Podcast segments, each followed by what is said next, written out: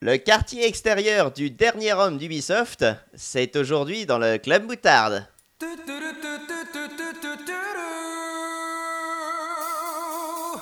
Club moutarde.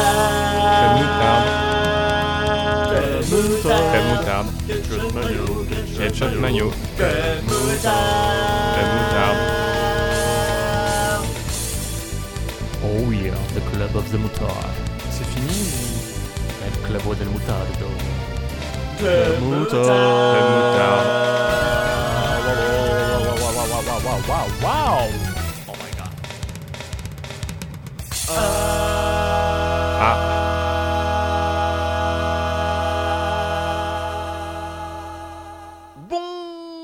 Bonjour tout le monde et bienvenue dans le Club Moutarde numéro 30 30 Ça y est. Po, po. Depuis le temps qu'on l'annonce, Est-ce que c'est pas le euh, podcast.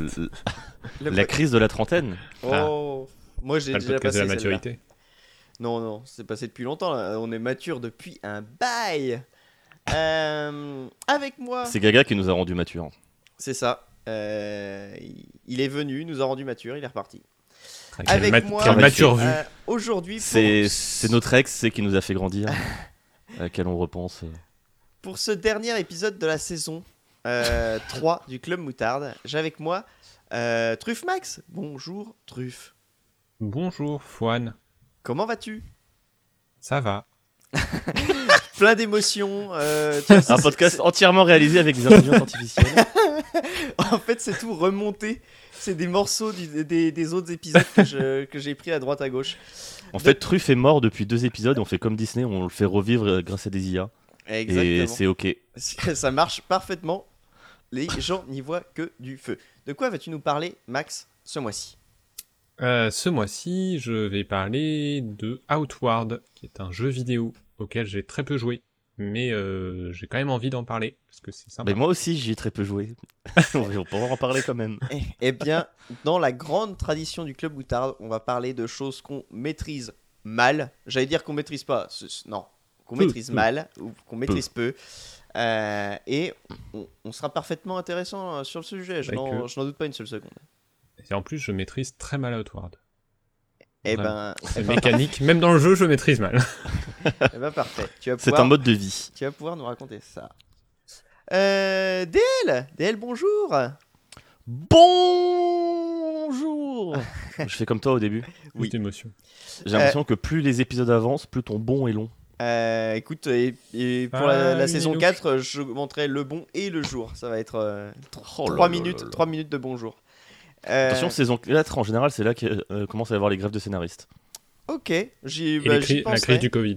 C'est- C'est c'est vrai que bah, nos scénaristes, et vous vous en doutez, pour avoir une émission de ce, de ce calibre, tout est, tout est scénarisé, tout, Tout est, écrit, écrit, à l'avance. Nous, a- nous On va des, hein. Nous lisons des prompteurs. hein, On va devoir faire des épisodes flashback, on se remémore des trucs des anciennes saisons. Flashback qui est offert, mais pas à l'heure Ah oui, à laquelle blog, vous, vous écoutez. On Ah, espère que vous l'avez pris. C'est ça, c'est trop tard. Tu l'as pris toi? Euh, oui. Moi, je prends tout ce qui est gratuit. Un point dans la gueule, parfait, c'est gratuit. C'est gratuit. Mais du coup, t'as pris Daggerfall Unity parce qu'il était gratuit sur GOG aussi. J'ai pris Daggerfall Unity. Oh là là, non, vivement que tu reprennes les streams. pour être bloqué dans un donjon. Euh, du coup, euh, DL, de quoi vas-tu nous parler aujourd'hui? Euh... Et pourquoi est-ce Daggerfall Unity? Non, ça aurait pu, ça aurait pu, mais euh, non. Non, je vous parlais de, de mules, de casino, de psychologie humaine, euh, d'exploitation et d'Ubisoft. Waouh, ça. Voilà. Alors là, euh, Et de cel shading. C'est vrai qu'il nous a pas dit. Ah, il nous a c'est- pas dit de... c'est assez, euh, c'est assez varié. Oui, bah oui. Moi, après, faut que je fasse des intros. euh, faut que je trouve des intros. Je suis obligé de caser Ubisoft, quoi. Tellement c'est mystérieux comme, euh, comme thème. Ah, c'est ah, c'est vrai que je t'ai pas dit le. Non, non, Ah, tu si, mais Maxi sait. Bah écoute, euh, il a oublié, de, de toute évidence. Non Tu m'avais- dit Oui, je t'en avais parlé. Euh, ça, Quand tu vas le dire, ça va me revenir. Je fais, ah oui. Oui. Sauf si vraiment je t'ai pas écouté. Et là, je Non, le ferai. dit, oh, trop bien. Ah. enfin, trop bien, genre, euh, oh, c'est sympa quoi. Et du coup, pour ma part, eh ben, euh, je, je, je vous Et comment ça va, Fouane? Bah, Ça va toujours. Euh, Je vous accompagnerai en vous parlant euh, de euh, Last Man, euh, la BD et l'animé. Euh, parce que parce que c'est trop parce que c'est trop bien. Mais j'arriverai à faire court. Je vous le garantis. C'est faux. Et on ne parlera surtout pas du reste de l'œuvre de Bastien Vives. Non. Ah bah alors tu pourras euh, si s'il faut pas en parler, tu pourras nous dire pourquoi faut pas en parler parce que je ne sais pas. Euh, la pédopornographie, c'est pas ouf. Ouais. L'inceste non plus. Ah Il est un peu... C'est un- quelqu'un un peu limite, ouais. un, un peu limite. C'est c'est vrai que t'es- assez, euh, t'es assez tolérant. Bon, c'est, je- je- bon, ouais, très bien, très bien, très bien. Euh, bah, on refera un petit, euh, un petit, euh, petite, euh, voilà, on fera de la prévention pendant le sujet. Euh, je propose de passer des choses plus euh, joyeuses avec Outward. Vas-y, truffe, c'est à toi. C'est vrai que c'est un jeu joyeux en plus.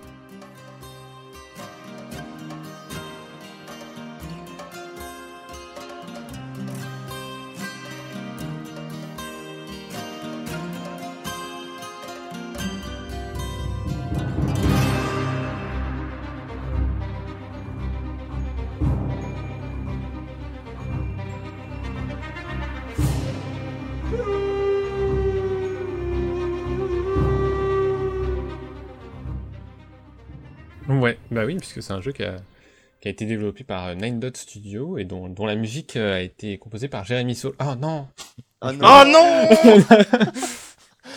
euh, Non, oui, un sujet qui, qui a pris du temps à éclore, euh, pas comme le temps que j'ai passé sur le jeu. Attends, c'est vraiment. euh, Non, pas du tout, c'était Ah, juste ok. voilà. enfin, peut-être, j'en sais rien en fait. Ils auraient pu aller le chercher, hein, mais. Euh, oui, parce que j'ai pas vu de grandes sagas cinématographiques ces dernières semaines, ni séries, ni romans, ni comics.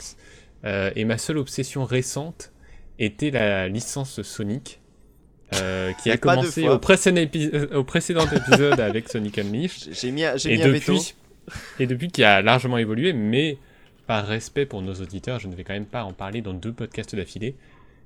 Et Fouane me l'a formellement interdit. Et tenez-vous bien pour le début de la saison 4, ça va, ça va cogner.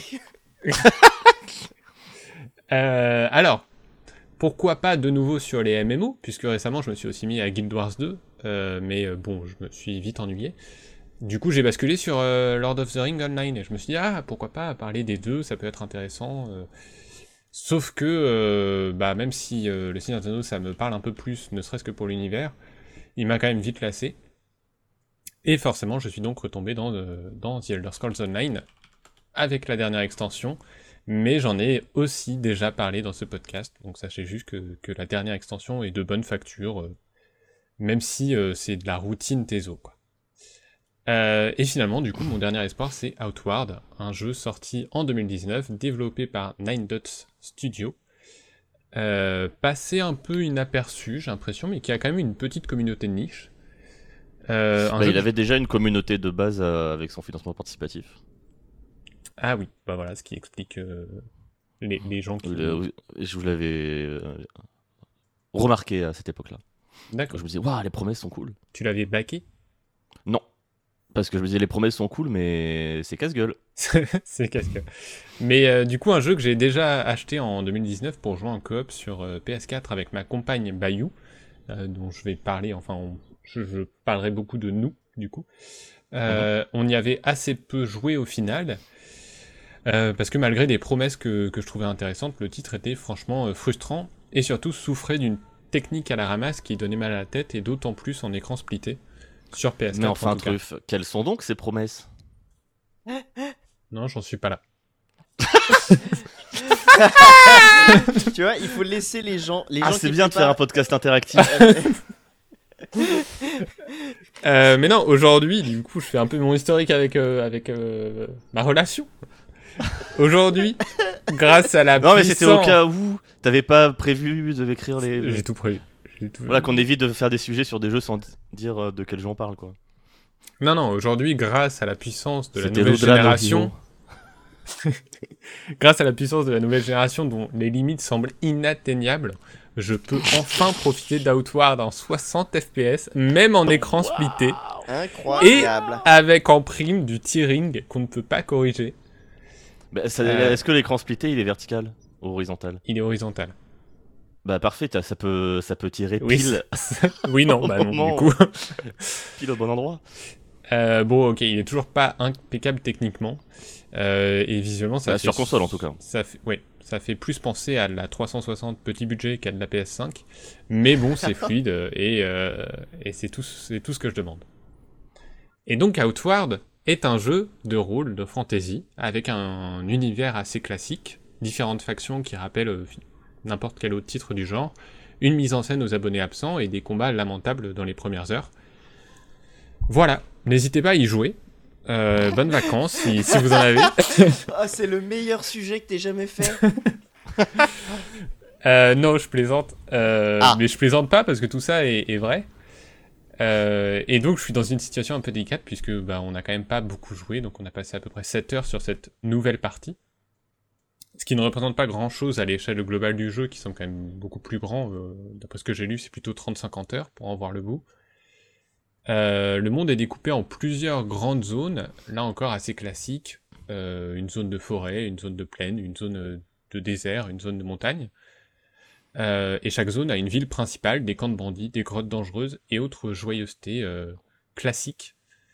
Mais euh, artistiquement, visuellement, c'est pas désagréable. Après, concernant le gameplay, donc c'est ça les promesses. Ah, les, ah, les promesses. Mais Max, ah. quelles sont ces fameuses promesses dont tu nous bah, parlais justement, les premières heures sont plutôt rudes, puisqu'on découvre un peu ces promesses, et on se retrouve face à plein de petites mécaniques, de la gestion de l'inventaire, très limitée à la base, à de la survie liée au fait de dormir, de manger, de boire régulièrement, en passant par du craft. Et euh, bah là, ça, c'est pas une promesse, c'est la quête principale, mais euh, la quête principale commence aussi par l'obligation de rembourser une dette injuste de 150 pièces d'or, sous peine de se faire confisquer notre maison au bout de 5 Ah. jours. Je connais, c'est Animal Crossing. Non, on se fait pas confisquer notre maison d'animal. Crossing. T'imagines le mode hardcore d'Animal Crossing Donc, autant vous dire que. village. Si tu rembourses pas les clochettes. Non, là, on se fait pas exécuter, euh, juste plus de maison. autant, euh, autant vous dire que qu'on se sent un peu démuni euh, quand on arrive face à tout ça. Donc vraiment, c'est que des, des mécaniques qui sont prometteuses, mais euh, qui jouent beaucoup sur la contrainte en fait. Et, et en plus, bah, au, au début, on ne peut quasiment rien crafter, si ce n'est quelques plats. On ne peut quasiment rien acheter parce qu'on essaye d'économiser, de toute façon qu'on n'a pas beaucoup d'argent. Et oh, bah, en fait, on ne peut pas faire grand chose. On démarre avec euh, trois bouts de tissu et c'est tout. Donc on peut juste partir explorer pour récupérer des ressources et essayer de les revendre ensuite. Et là, à l'extérieur, il y a de fortes chances de tomber sur notre premier ennemi, que ce soit un simple bandit ou une sorte de loup sauvage, et de se faire anéantir. Euh, puisque les combats reposent sur une désormais inévitable jauge d'endurance. Les attaques en consomment, les esquives également. Euh, on a aussi une jauge de garde qu'on peut briser chez l'ennemi pour le faire tomber, mais alors quand il tombe, c'est vraiment quelques millisecondes. Euh, il- on peut aussi euh, tomber, et là c'est plus long. et En temps ressenti, oui. en, fon- ouais, en fonction des armes, il y a aussi des, des compétences et des sorts à acquérir. Mais au début, tout ça, c'est verrouillé. On n'a pas. On Sachant qu'en plus, il y a une mécanique rigolote où si tu te fais tuer par des bandits, tu peux, être, tu peux te réveiller, Oui. Capturé dans leur camp, etc. Il faut que tu récupères tes affaires. Sympa. Oui, oui, oui, exactement. Euh, donc si la base de ce système peut sembler correcte, tout est beaucoup trop rigide, vraiment sur le maniement. Mhm. Euh, on a du mal à prévenir les attaques ennemies et les nôtres semblent lentes et molles, même avec les armes au moveset le plus rapide. Euh, il y a un vrai manque de feeling dans les coups, que ce soit reçu comme infligé. Euh, par exemple, il n'y a pas de recul des personnages, si bien qu'on peut mourir sans même le réaliser si on ne garde pas un œil sur sa barre de vie. Donc de base, c'est peu satisfaisant. Et on notera qu'au début, évidemment, on meurt en deux ou trois coups maximum. Et ce n'est pas rare que les deux coups en question soient un simple enchaînement de l'ennemi, qui lui nécessite beaucoup plus d'attaques pour succomber. hein. Euh, C'est vraiment dans la veine des, jeux de survie un peu hardcore où au début tu choisis tes combats euh, ou vaut mieux fuir. C'est le Ça- Dark Souls des jeux temps de à survie. explorer, J'ai etc. bien compris. Euh, Après, pour pallier à la frustration, euh, la seule solution qu'on a trouvée, bah, c'est la coop. Et donc, c'est d'attirer chaque ennemi un par un et d'appliquer une célèbre technique euh, médiévale lue dans les livres d'histoire, à savoir les prendre en sandwich. Euh, donc le joueur En club ciblé... sandwich. en cl- Exactement. Hommage. C'est la méthode du club sandwich, la technique ancestrale du club sandwich. Donc le joueur ciblé se concentre sur le fait de reculer ou d'esquiver, tandis que l'autre l'attaque dans le dos, jusqu'à ce qu'il se fasse lui-même cibler, et là on échange les rôles. Euh, sachant que les ennemis ont beaucoup de vie, euh, vraiment c'est inintéressant, mais ça passe. Euh, et en plus on compte aussi sur la coop en cas de décès, puisqu'on peut se faire relever par son allié. Mais ça implique de revenir avec très peu de vie, et une vie maximum diminuée. Et les soins sont rares. Euh, donc autant dire que je n'aurais pas dépassé le premier ennemi euh, croisé si je jouais en solo, mais à deux on peut, euh, on peut trouver des, des petites techniques à la con pour, pour s'en sortir. Quand tu parles du premier ennemi, c'est genre celui dans la zone un peu fermée tuto Non, Ou juste dans le monde ouvert non, dans le monde ouvert, Enfin, c'est pas forcément le premier Ah qui oui. va vous poser problème, mais, mais très Bah vite. t'as qu'à pas, pas, pas t'attaquer à plus fort que toi. Bah, euh, oui, mais pour jauger ce qui est plus fort que moi, il faut le découvrir. Mais tout est plus fort que toi, voilà, c'est ça. C'est comme dans, Euh, comme dans Morrowind où euh, t'attaques un crabe des vases et il te tue. Bon bah voilà. c'est- Ah oui, non, mais la comparaison est pas du tout euh, galvaudée, c'est clairement une des inspirations du jeu dans le côté. Ah, À chier Euh, Euh, Le côté euh, injouable. injouable. Injouable que je Non, le, le côté euh, exploration un peu euh, qui fait qui fait pas de cadeaux et où tu te débrouilles un peu euh, Mm. dans la vie sauvage, avec en plus les mécaniques modernes de, de craft et de survie euh, avec cette surcouche là à côté. C'est pour ça que le jeu me faisait de l'œil à la base, ce côté euh, monde ouvert où t'e- t'explores et tu te débrouilles un peu et tu fais ta, ta propre his- histoire et au final t'as une montée en puissance graduelle euh, qui est d'autant plus satisfaisante qu'au début bah tu peux pas faire grand chose mais oui comme Clairement. tu le dis euh, ça manque clairement de, de feeling et de polish euh, au global quoi il faudrait que ce soit un jeu que ce soit Red Dead Redemption 2 mais avec ces ambitions là quoi en niveau Ouais. de polish Mais oui, après ça, c'est un vrai défaut, selon moi, les, les combats. En tout cas, le, le ressenti des combats, parce qu'après, j'imagine qu'il y a plus de possibilités, euh, plus ça peut devenir intéressant, mais le feeling global restera. euh, Oui, euh, même Assez quand tu si tu développes de la magie ou Ouais. tu tu gères différentes armes, différents sorts, etc. C'est plus ce côté-là qui est kiffant que les combats en eux-mêmes. Mais, mais contrairement à la saga qu'on ne doit pas nommer, ils ne sont pas omniprésents. Et les environnements d'Outward sont même très vides, sans pour autant que ce soit un argument qualitatif. Les PNJ sont dans les villes, mais en dehors, on traverse les zones très calmement. D'autant plus qu'il n'y a pas de monture. Assez curieux au début, euh, il n'est même pas impossible de lâcher un, un wesh, y a rien. Comme si on s'était retrouvé dans une map de MMO sans joueurs ni, ni ennemis. Finalement, ça, souligne surtout l'ambition du jeu d'en faire une expérience avant tout exploration. Et je vous vois venir avec vos conclusions. Donc c'est moche, donc c'est de l'inventaire relou, des combats pourris, et en plus on s'emmerde. Eh ben, figurez-vous que oui, un peu de tout ça. Mais euh, bah voilà, vous croyez que je ne parlais que d'œuvres qui m'avaient plu dans ce podcast? Tout ceci n'était-il que mensonge? Est-ce qu'à la rentrée, on va parler du MCU et du livre de Boba Fett? Euh, Non. non, non, j'essaye quand même de, de parler d'œuvres que j'aime, et c'est pour ça que je parle d'Outward, c'est parce que malgré tout, je l'aime bien. Et sa proposition a beau être radicale et techniquement inaboutie, pleine de contraintes, elle réussit euh, tout de même à créer un, un vrai roleplay chez les joueurs qui resteront en dépit de, de tout le reste. Et ce en coop en plus, qui me paraît être un résultat assez rare, euh, si ce n'est inédit, honnêtement. Oui, c'est vrai. Il y a très peu de jeux qui ont cette proposition-là. euh, En coop. déjà, ouais. autant jusqu'au boutiste et déjà avec un jeu fini, c'est-à-dire qu'il est pas Oui. en early access. Et en effet, le jeu se tient, comme, même si, comme tu disais, ça ressemble plus à un, à un jeu 360 un peu sans les effets de Bloom dégueulasses, mais euh, le, le jeu n'est pas euh, un régal visuel, même s'il a sa, sa patte artistique, son petit charme. euh, D'autant qu'il est assez resserré en termes de taille, il n'est pas débilement grand. Et il joue bien hein, avec bah, les, les trucs que tu vois au loin pour te repérer Mm. aussi. Mais euh, c'est vrai que ça, je pense que euh, s'il était juste un poil plus, plus beau euh, techniquement et artistiquement, il me parlait un peu plus, j'aurais sûrement passé quel- euh, quelques heures en plus. Parce que c'est vraiment un, un truc tout con, hein, mais euh, un jeu comme ça qui, dont la proposition repose autant sur euh, s'immerger dans le truc et, et se prendre quelques claques et prendre le temps et être un peu précautionneux dans son approche.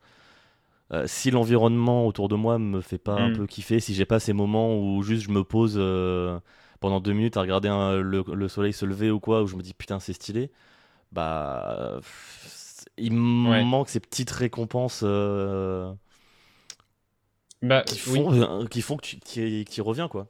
Et du coup, euh, justement, c'est pour ça que c'est avant tout un jeu d'exploration, mais que je qualifierais plutôt d'expédition.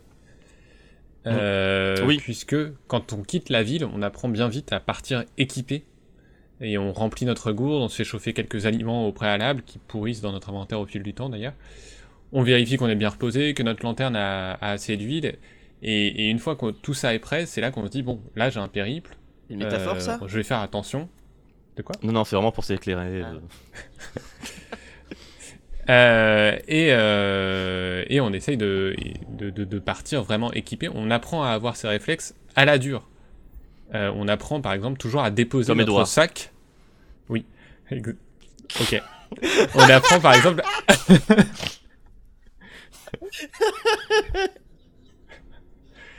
Euh, on apprend à toujours déposer notre sac avant un combat, de façon à ne pas Oui, être vrai. alourdi pendant les esquives, par exemple. Donc ça, c'est une super idée, mais en attendant, tu vas faire l'erreur de le garder sur toi dix fois avant de choper le réflexe de genre, non, je, faut qu'on pose notre sac, en fait. Si, bah, moi, je l'ai fait vraiment trop de fois. Vraiment, on engageait le combat en mode, ok, ok, je, je l'attire, je l'attire, c'est bon, on attaque, on attaque, et là, on a tous les deux notre sac, merde, nos sacs! Ah, c'est trop mignon. Euh, nous, de notre côté, pendant tout le début Je de l'aventure, on a essayé de se faire un peu d'argent, justement pour cette quête demandant de rembourser 150 pièces d'or en 5 jours, sous peine de se faire retirer notre maison, et je peux vous dire que c'était très laborieux. On est mort deux ou trois fois, donc la première fois on s'est réveillé en ville, puis ensuite dans une grotte sauvée par un être énigmatique la, seconde fois, et enfin, euh, effectivement, comme tu le disais, euh, kidnappé dans un camp de bandits la troisième fois. Et, euh, là, je peux vous dire que quand on travaille dans un camp de bandits, donc à poil, en réalité ça va, hein. le, le sac on le retrouve à l'entrée du camp, on peut s'en sortir, on perd rien au final. Mais avec trois morts, nos personnages sont blessés au maximum et la vie, la vie totale est diminuée. Ils sont assoiffés, avec des sacs remplis de ressources euh, qui n'ont quasiment pas de valeur. Bah là, notre seul objectif c'était retourner en ville. Sauf que il faisait nuit. Et que la nuit, même avec une lanterne, et la nuit, même avec euh, une lanterne, on ne voit quasiment rien.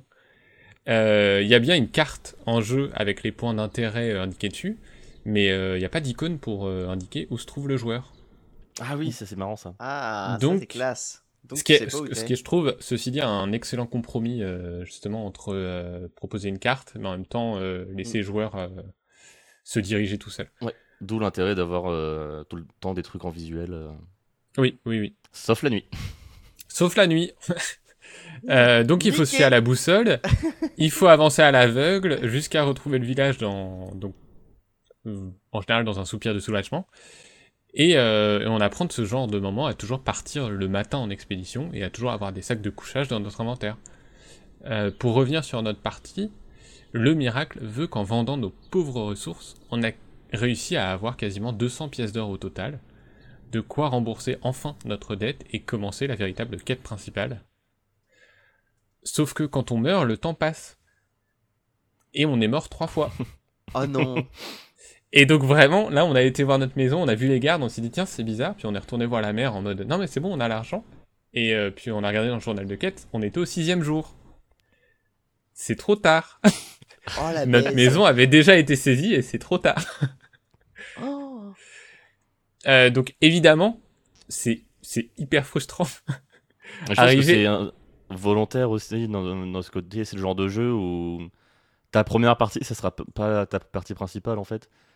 Et donc t'apprends comme ça au fur et à mesure. Et euh, il y a un moment où tu euh, relances une partie et t'as bah, compris les mécaniques du jeu, le langage du jeu, comment l'appréhender et tu peux voir, anticiper plus simplement euh, ces 5 jours justement pour atteindre cet objectif-là. Et je pense que c'est un jeu qui joue beaucoup dans, dans, dans cette optique-là.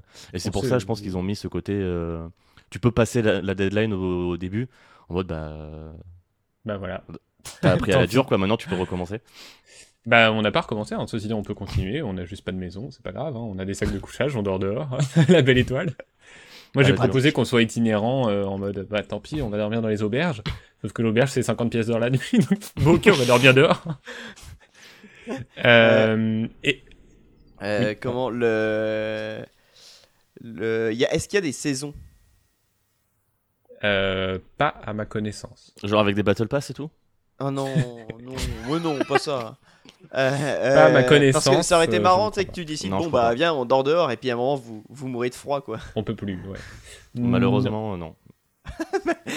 Malheureusement, on ne peut Non, pas mais mourir parce de que c'est trop cool le les jeu. jeux où il y a les saisons Oui, qui passent. oui, oui.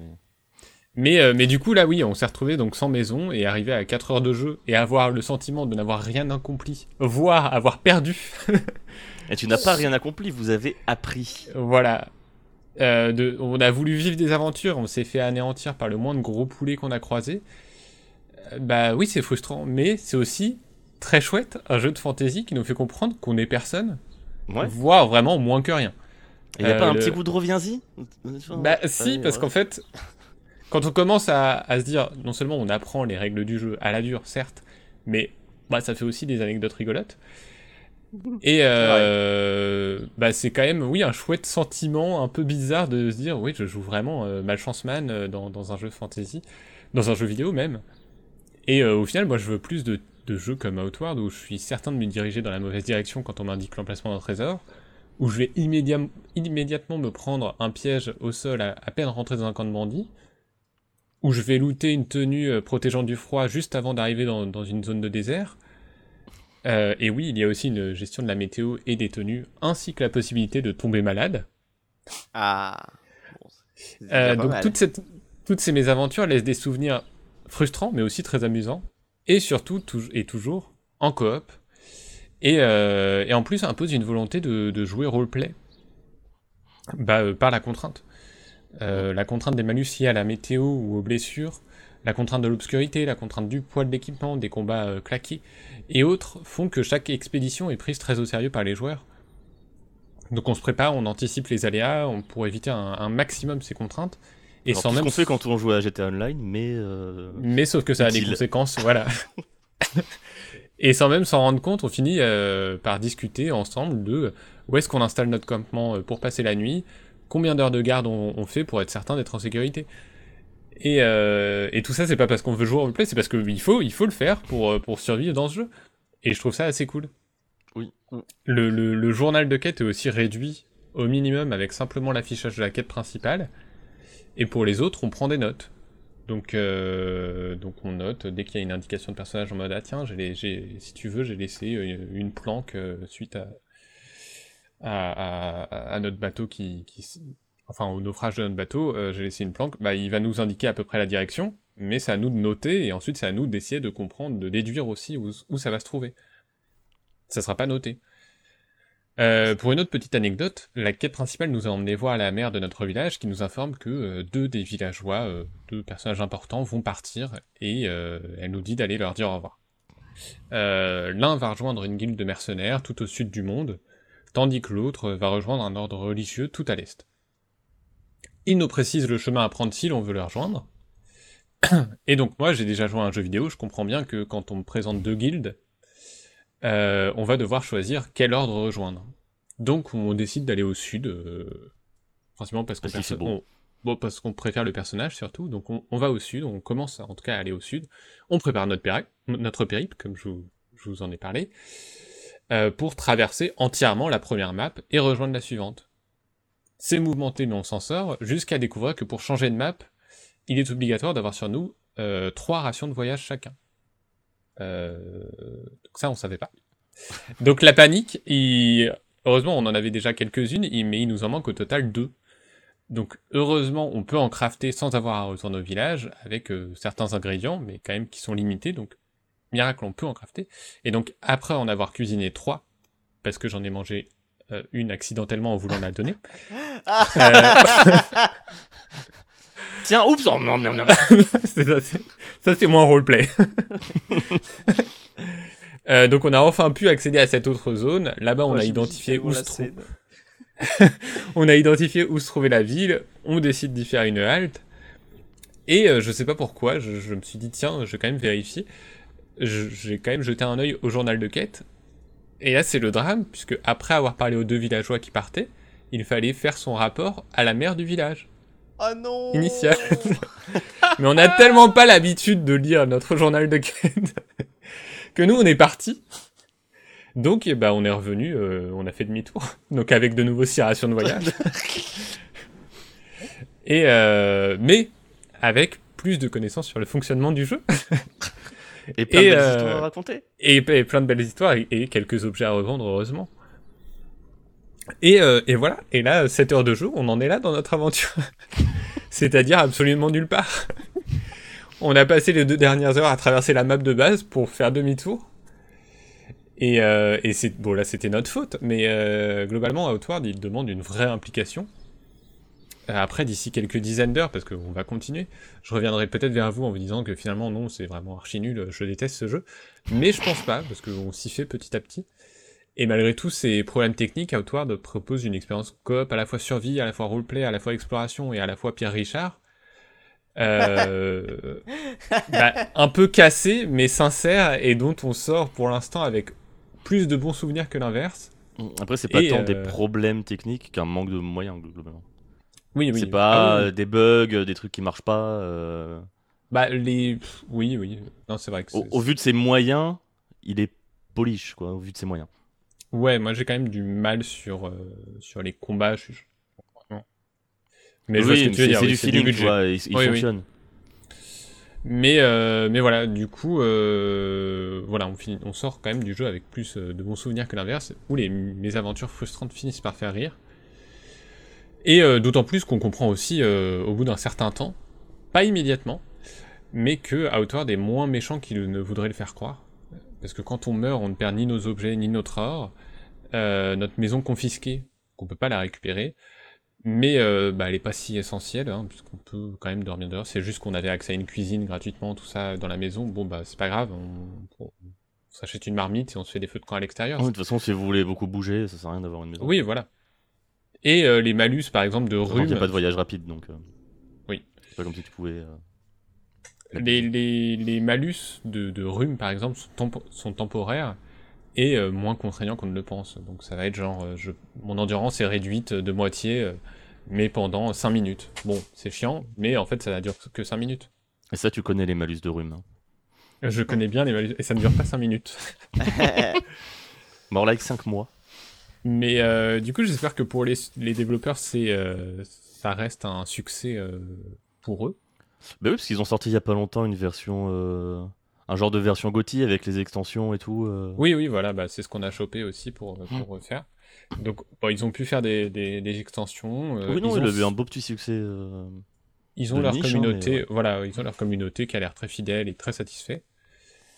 Mais Et, ça reste, euh, comme tu le disais, une proposition. Enfin, des pro- promesses qu'on entend beaucoup, mais euh, des produits finis qui fonctionnent avec ces, euh, ces promesses-là. euh. Ouais, c'est assez Autant il y en a assez peu au final quand tu recherches.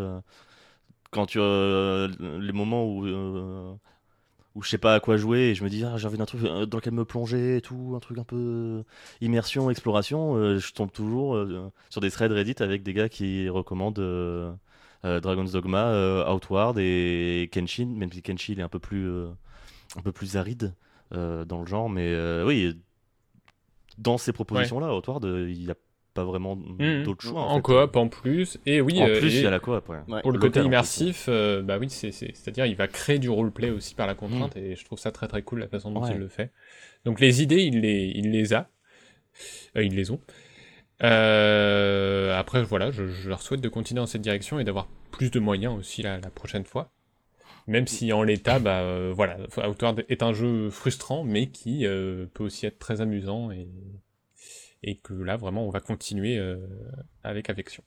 C'est marrant parce que ça m'a fait penser un peu quand on parlait, même si c'est pas exactement le même genre et qu'il n'y a pas la coop, à euh, Kingdom Come Deliverance, dans le côté où Oui, T'as- Oui, il y a un peu de Apprends- ça, ouais. t'apprends euh, finalement sur ta première partie et après tu vas pouvoir euh, essayer. Même si bon, ça, ça reste quand même deux propositions bien différentes, mais euh, cette idée de Non, t'es oui, il personne avait- et faut que tu te démerdes, euh, elle, est pas mal dans Kingdom Come. Oui, dans ce côté euh, promesse de ouais, euh, exploration, tu te débrouilles, euh, roleplay immer- immersif sim, euh, oui, c'est vrai qu'il y a- il y a lui aussi. Yep. Mais euh, c'est marrant parce que euh, aujourd'hui, euh, j'ai installé Wildlander, qui est une, une mode list, donc un ensemble de modes de Ah. Skyrim. Oh, oui. Moi, je pensais que t'allais euh, citer ça de- dans les trucs immersifs, c'est genre les modes de Skyrim. Quoi. Ouais, bah justement, là, il y a un truc où t'as euh, 600 modes d'un coup, euh, où il y a, quel- quelqu'un qui les a déjà euh, Ah, sélectionnés pour toi. bien. C'est trop bien. T'as un installeur automatique euh, Ah. qui les télécharge pendant que pendant que t'as rien à faire, quoi. Donc euh, très cool. Et ça va complètement dans cette optique-là de euh, t'es en random, euh, tu gères euh, la faim, la soif, euh, le sommeil, la pluie, la chaleur, etc. Tu craftes des trucs. Au début, t'es un branque en combat, donc tu choisis bien les combats que tu fais, etc. Euh, tu, quand tu vas dans un donjon, bah, tu te fais casser la gueule au début, donc euh, tu prends le temps. ouais. Même pour la magie, il y a un truc où euh, pour apprendre les nouveaux sorts, il faut que tu les t'étudies des sorts. Et donc tu as vraiment ce truc de euh, du magicien qui étudie dans ses bouquins en fonction de l'école de la magie, etc. pour apprendre de nouveaux sorts. Et ça c'est un reste, truc assez euh, poussé. euh. ça reste dans Skyrim, pardon? Euh, oui, bah oui, c'est dans, c'est dans le monde de Skyrim. Ça reste les quêtes de Skyrim. euh, Après, il y a beaucoup de quêtes en plus. Et en vrai, euh, là, j'ai joué pas mal cet après-midi. Et en vrai, les quêtes, tu t'en fous un petit peu. Parce qu'au début, tu es juste à essayer de te stabiliser économiquement, de trouver un Mhm. coin où, parce que si tu spawns euh, dans la neige, bah, tu te pelles les couilles. Et vu que tu peux pas te TP ni rien, bah, faut, faut- faut que tu trouves un endroit où tu vas pouvoir être un peu plus. euh, un peu plus safe. Et tu as un, un petit système aussi de, de primes avec un panneau, euh, avec- des panneaux dans les villages un peu à la The Witcher, où tu as des petites quêtes à la con, genre de, des petites quêtes FedEx, etc., qui te font un peu de balader pour faire de l'argent facile au début, euh, Mhm. pour pouvoir payer, comme tu disais, tes- les 50 PO de, de la chambre d'auberge et, et le repas. Quoi.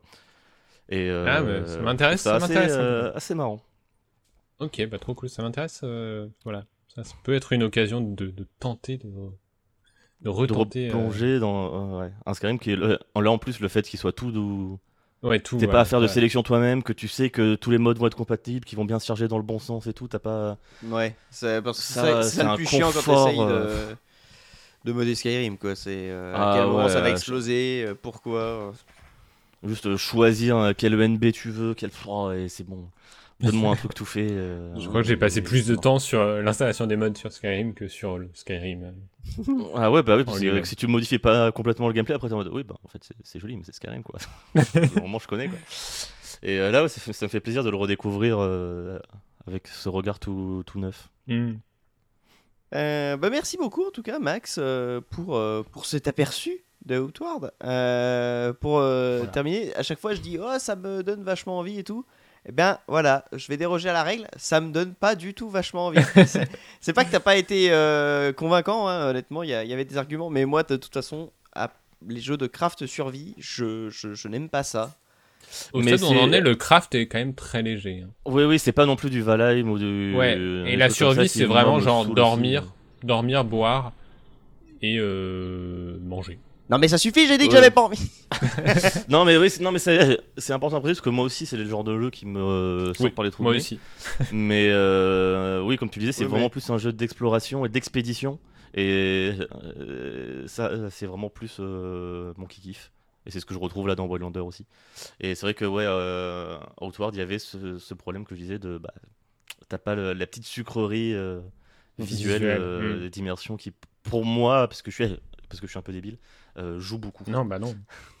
Non, non mais ça... Non, mais c'est con parce que c'est juste des, des sais, quand tu parlais de, de de, sucrerie euh, visuelle, ça m'a fait penser à. euh, c'est quoi? C'est Eastward Le jeu de la peinture? Comment ça s'appelle? Oui. Eastward. Qui est, qui est un jeu. Non, Eastshade. Eastshade, oui, Eastward. Ah oui. pas, c'est à cause de Outward. Non, c'est. Eastshade. Eastshade, ouais, qui est, Rien à voir avec les gros chiens. qui est, euh, qui est, qui est très. euh, qui est incroyable euh, graphiquement, quoi. Qui- Ah oui, c'est complètement, euh, c'est complètement Morrowind de la peinture sans combat. euh, c'est parfait. Ouais, ouais, non, c'est clair, il est incroyable. Euh, en tout cas, merci encore, Max, du coup, euh, pour cet aperçu. Plaisir. Et, euh, pour le coup, c'est vrai que la- l'aspect coop Sinon- est quand même un sacré point. Sinon, j'ai joué à des Sonic. Alors, Et la coop, euh, elle est que Damien. locale ou elle est en ligne aussi? Non, en ligne aussi. Ok.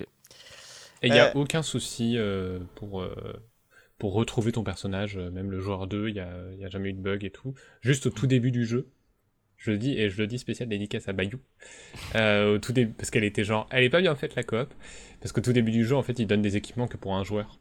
Ah. Mm. Et c'est pareil dans le camp de bandits, quand on s'est fait euh, enlever, euh, bah, seuls mes équipements avaient été euh, enlevés. Et elle, ça avait à mes côtés, genre, tout fringué. Tout va bien. Donc oui, il y a des petits trucs comme ça si- qui peuvent casser l'immersion, mais en vrai, la coop est quand même Ouais. plutôt... Tu sais en- s'il y a un scaling des ennemis, euh, genre s'ils ont plus de PV ou. vous Ah, je, je saurais pas Ça dire, je l'ai pas tenté en solo. Ils j'imagine. ont déjà assez de PV là à deux, ouais, effectivement. donc, euh, Peut-être qu'en fait, oui, c'est pour ça ouais. que... Euh, bah du coup, sur ces belles paroles, euh, DL, Oui. Est-ce que tu veux prendre le relais et nous parler de ton sujet mystère, n'est-ce pas C'est mystérieux. euh, ouais. c'est pas un sujet mystère, c'est juste que je, je- je vais parler de Prince of Persia 2008. Mais vu qu'il Ah, n'y a mais pas oui. grand chose à dire, et Tu que me l'avais c'est dit. plus un. que ça va m'ouvrir des réflexions, donc là on va repartir dans les réflexions de DL où je vais me perdre euh, et Oh non. où je vais bafouiller. Voilà. Très bien, parfait. Pour finir euh, cette saison, c'est parfait. Retour aux sources.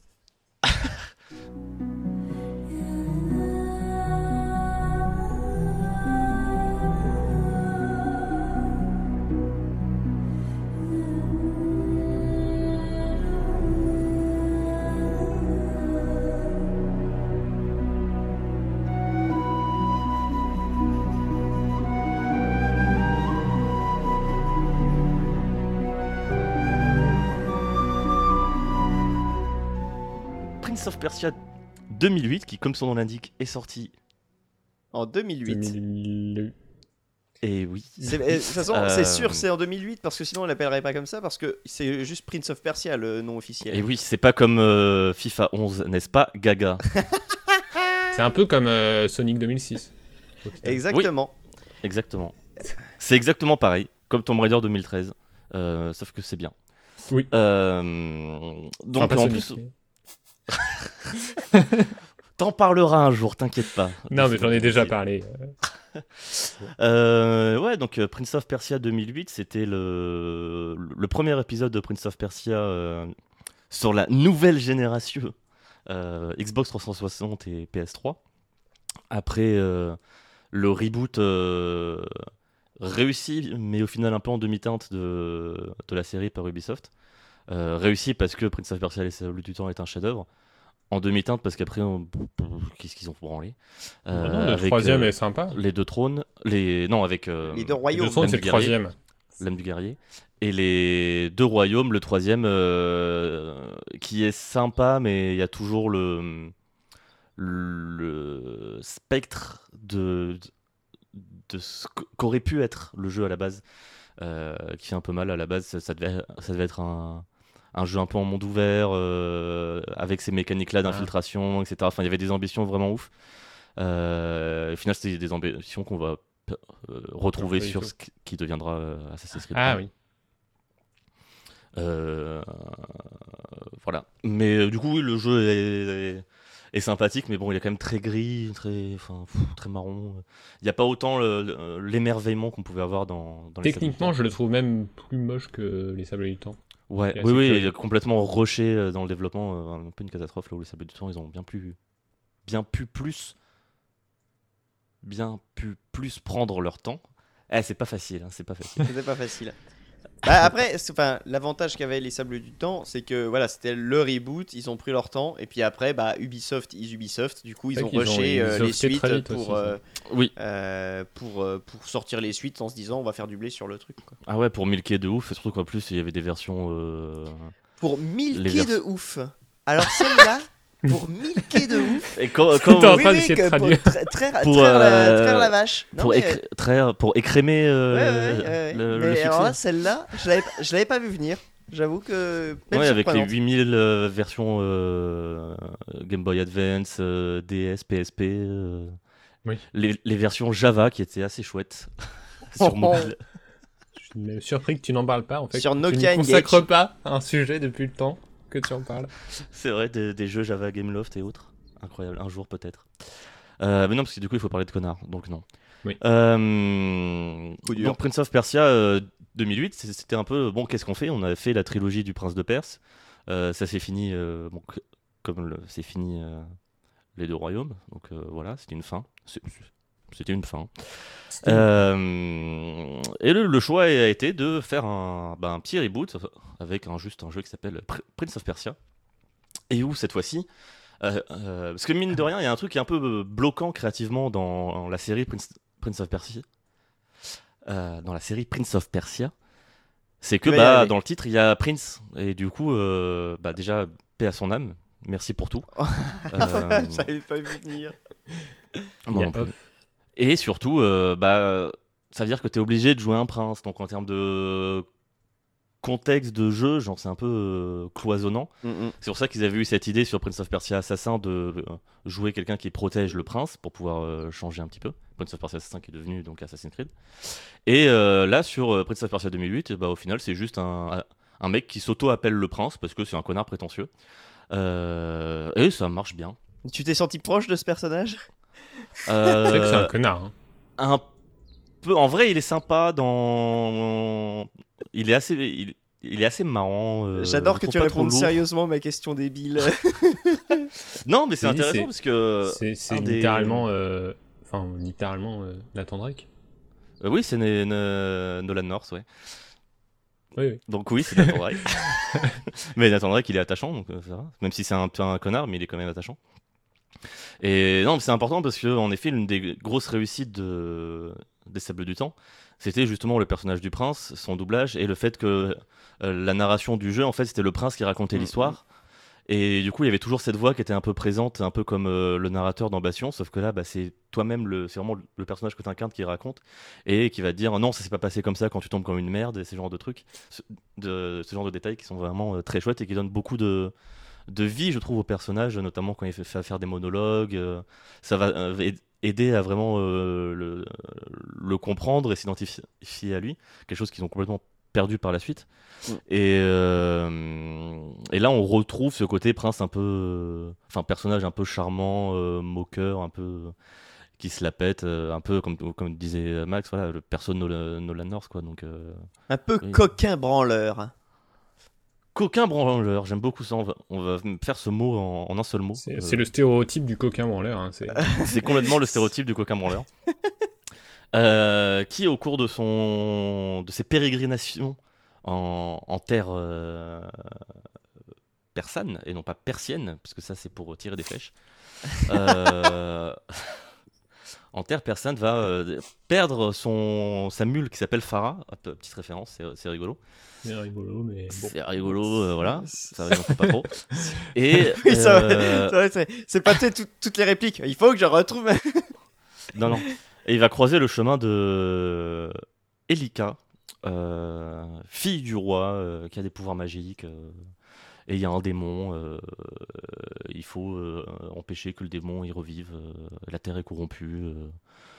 on s'en fout. Euh, non, en vrai, l'histoire, on s'en fout un peu. Ce qui est marrant, ça va être le- la relation entre le prince et, et Elika. Euh, euh, puisque qui est un on personnage féminin assez stylé. en gros, il y a euh, quatre euh, mondes, un peu forte tête, très agile, qui va justement euh, bah, des euh, niveaux euh, remettre parfois euh, le prince un peu les euh, liants, voilà. dans ses bottes. Euh, même s'il y a toujours une Euh, euh, ça marche très bien en parlant de- français, en fait. Euh, Ah, c'est lui qui la plus niveaux les euh, et en fait on peut aller dans n'importe quel niveau euh, dans l'ordre qu'on veut ça euh, euh, juste, il y a, il y a euh, les niveaux qui sont, euh, dont les accès sont bloqués par des pouvoirs euh, qu'on débloque en euh, payant avec les orbes qu'on récupère. Mais euh, là, euh, là, pareil, le- l'ordre dans lequel on débloque les pouvoirs est complètement. euh, Enfin, il n'y a pas d'ordre. Euh, donc, on, on peut euh, complètement explorer euh, les niveaux dans, dans l'ordre qu'on veut. Et ça, c'est pas grand chose parce qu'en en soi, c'est juste euh, des couloirs euh, dans lesquels on, s'engouffre euh, dans l'ordre qu'on veut. Mais je trouve ça un peu sympa. ça permet de varier un peu, le- un peu le rythme. D'autant que les environnements sont turbo beaux parce que le jeu est turbo magnifique. Oui. Ça, faut quand même en parler. En termes de cel shading, c'est une claque. Il y a vraiment ce côté. ouais, t'as l'impression d'ouvrir un, un livre de contes de mille et une nuits illustré, et même dans les animations, etc. Il y a ce côté très fluide, très. euh, T'as l'impression d'ouvrir ces livres où, euh, tu sais, quand tu ouvres une page, ça te fait une, une maquette en papier. euh, ouais, ouais. Ça a un nom euh, précis. Ah, oui, ça, m'échappe. Mais ça fait un espèce de diorama en fait. Ouais. Ouais, voilà, et en plus, il y en- il y, en a un y a un, j'ai plus le titre en tête, mais il y a un bouquin comme ça qui est magnifique, qui est justement dans cet univers de- des contes des mille et une nuits. Euh, et le bouquin est, enfin, il a tombé par terre, tellement c'est beau euh, dans les dessins et dans les détails de, de ces dioramas-là. Et euh, ouais, là dans le jeu, il y a vraiment ce délire-là. En plus, vu qu'il y a ce délire de la terre est corrompue, donc on lui rend les couleurs à la Okami, Mm. bah il y a ce- cette petite récompense de quand on a quand on enlève la corruption d'une zone, de voir les couleurs éclatantes arriver, la, la verdure, les fleurs, etc., les petits papillons qui, qui passent partout à gauche à droite, et euh, c'est vraiment très, très satisfaisant et très soothing. Euh, Reposant Agréable Ouais, ouais, Détendant. voilà. C'est ça, c'est exactement ça. C'est un peu euh, de l'ASMR en jeu vidéo, Ah, euh, Prince of Persia 2008. Et même dans le gameplay, au final, à l'époque, il s'était pris un petit, euh, un petit torrent de merde par les co- connards parce que on, oh, on peut pas mourir. Euh, parce que quand tu tombes, euh, il y a Elika qui tend la main et qui te ramène euh, au Au checkpoint. checkpoint, en fait. Ouais. Sauf que c'est juste qu'il y a plus de checkpoints, donc on n'a pas à se retaper tout le temps les mêmes chemins. En fait, c'est juste un. enfin, Même c'est juste si- s'ils checkpoint. avaient fait un truc de une mécanique de mort, ils auraient fait exactement la même chose avec le même genre de Oui, checkpoint, juste ils auraient fait un écran noir. euh, ouais, en ils auraient mode, fait un écran. Ouais, noir. avec écrit Vous êtes mort En mode aurait essayé et tu serais revenu exactement au même checkpoint. Ouais, juste, voilà. non, Et tout le monde aurait- un peu. Et tout le monde se serait dit Ah, c'est cool. Sauf les- que- Il y a des checkpoints réguliers Sauf que euh, s'ils avaient fait ça, ils auraient pas pu utiliser ça dans le jeu. Utiliser le fait que à chaque fois que tu tombes, euh, et euh, comment elle s'appelle? Ça y est, j'ai déjà oublié son nom. Pardon. Elika. Elika. Elika, j'allais dire Erika et je me suis dit non, c'est pas ça. Elika, Non, euh, le jeu. fait qu'elle te sauve, c'est utilisé dans un des boss. C'est plus, utilisé oui. dans le gameplay. Donc, euh, Oui, oui, oui. c'est. c'est- Et ça évite d'avoir à niquer le flow du jeu en Mhm. passant par un écran noir et de cliquer sur réessayer.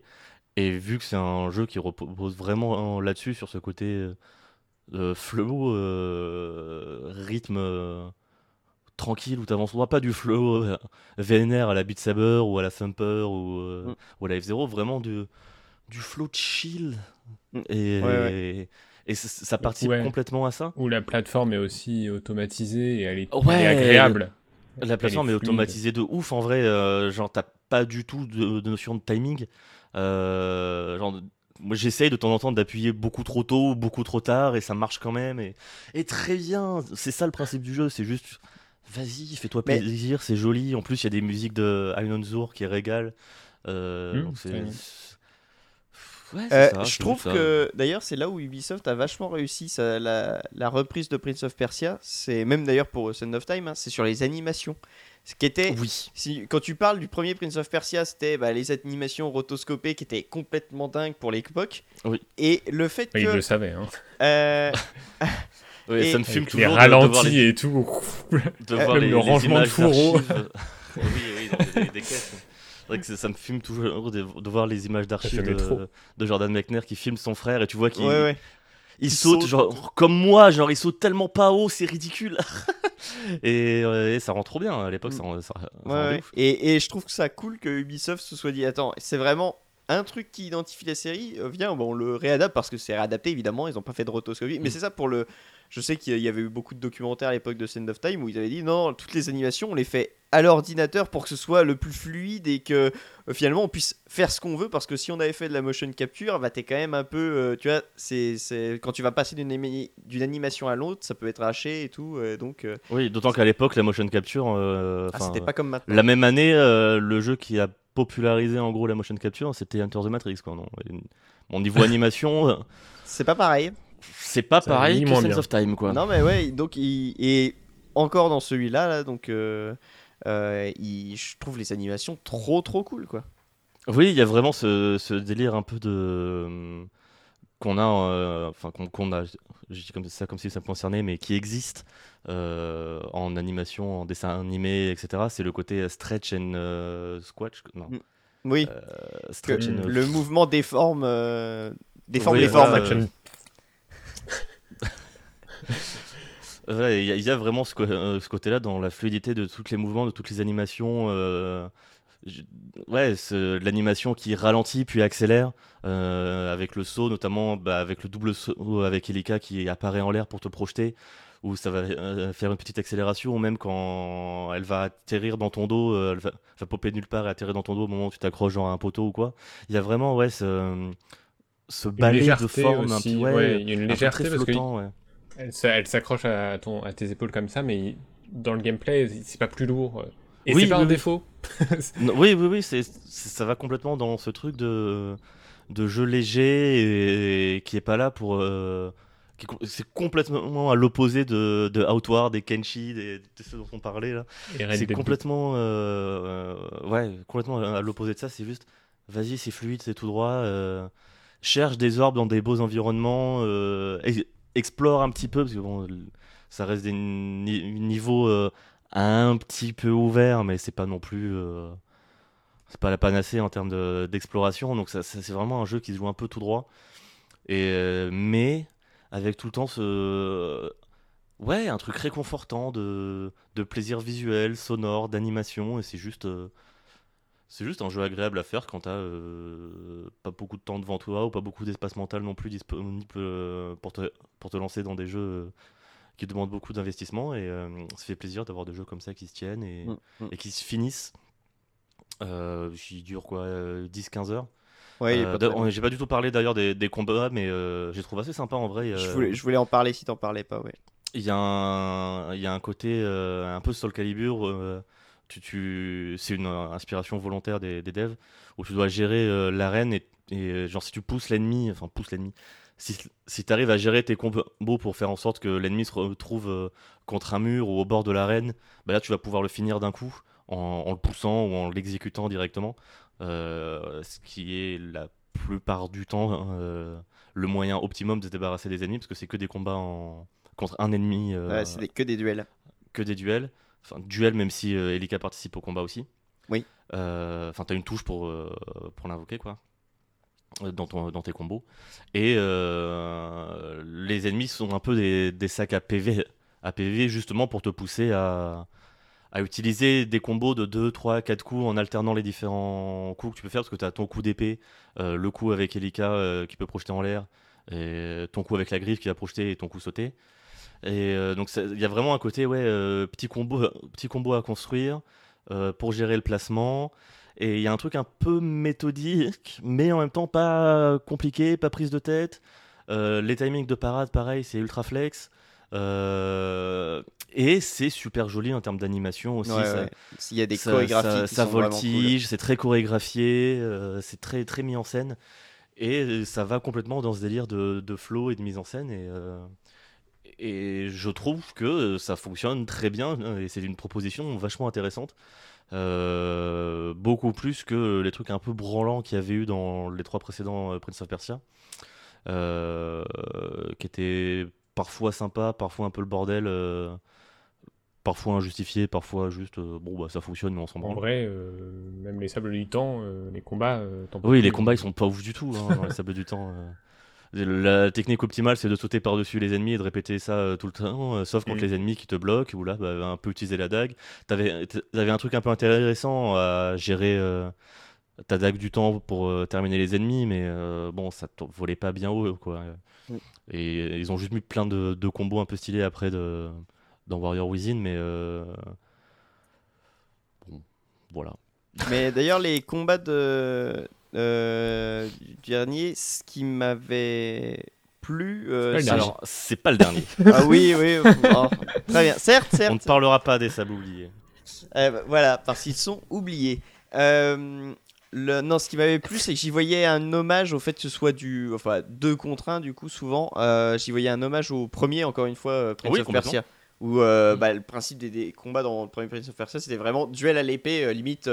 Ça fait presque KPDP, tu sais. euh, ah ah, regarde Tac, tac, tac, tac. Euh, Et là, ouais, j'y. Enfin. Tu vois carrément, c'est- j'avais trouvé ça super cool aussi euh, de.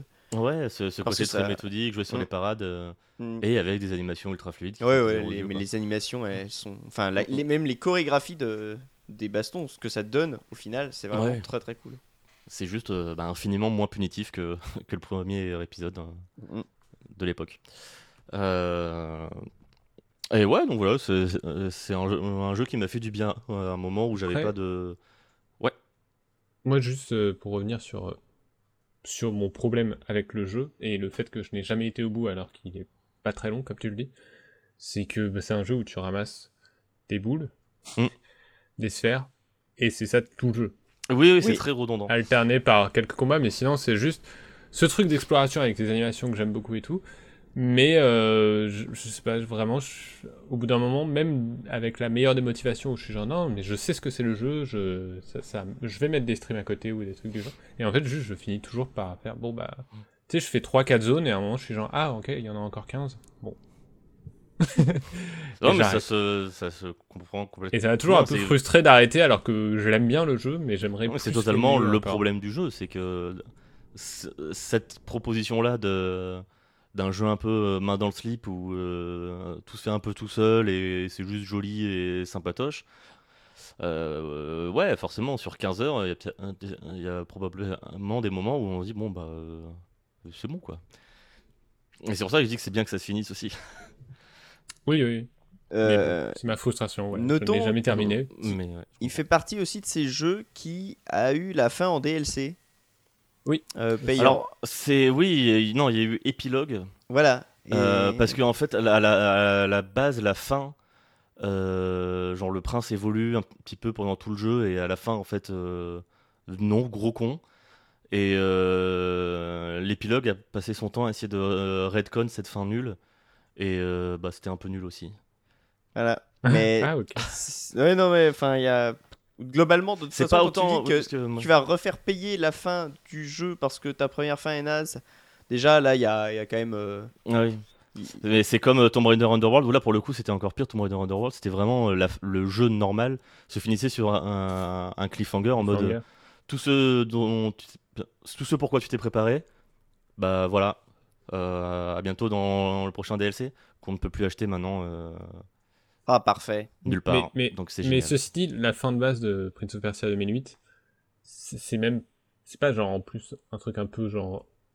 insultant pour le joueur en mode. euh, mais tout ce qu'on a fait, même pour Si, le si, scénario, Si, si, totalement. c'est genre. euh, ah d'accord, notre- le personnage décide d'annuler tout ça quoi. Oui, ça. oui, le, le prince est un gros con sur cette fin, alors qu'il évoluait tout le long. Et là, non, gros con égoïste.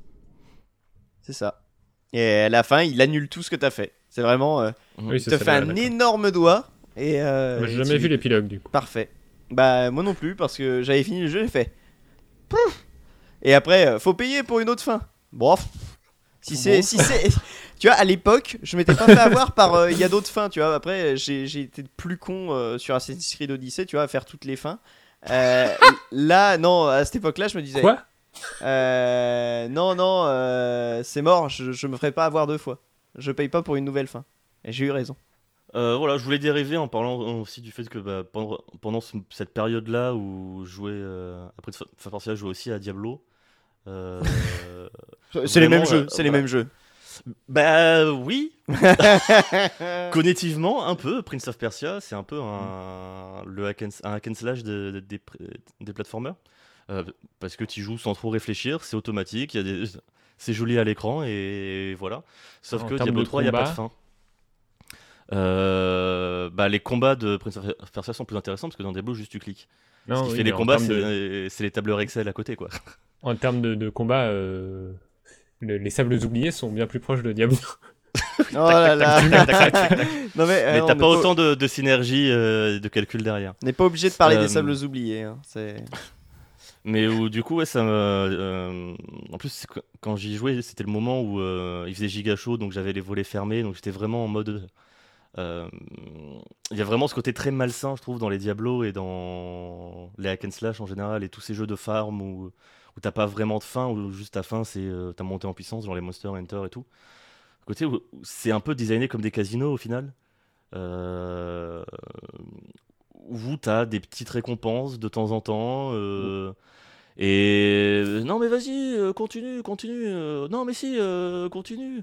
Et sur le coup, tu es là, ouais, si, c'est sympa, je vois pas passer le temps. comme dans les casinos où t'as pas le droit de voir à l'extérieur pour pas voir le temps qui passe. Et après une semaine d'obsession, tu, tu vas le relancer. Ah, mais qu'est-ce que je fais? Mais non, arrête, suis sale. sale. Ouais, alors que bah, tu t'es amusé. Euh, mais euh, ouais, et, et- ça ça me fait ça à chaque fois que je retombe dans, dans un Diablo ou dans Pass of Exile ou quoi. Où ça va un m'obséder. Et après, un la effet MMO. euh. Ouais, aussi, ouais. Et encore, MMO, pas tu peux voir le délire. euh, euh, je me promène, je vois des décors, tu vois, genre dans, dans tes eaux. Bon, dans Diablo, euh, les Non, dans tes euh, os, oui, oui. Justement, dans Seigneur des Anneaux Online, c'était un peu ça. J'étais en train d'enchaîner les quêtes annexes à la con, euh, genre buter 10 sangliers et tout. Hmm.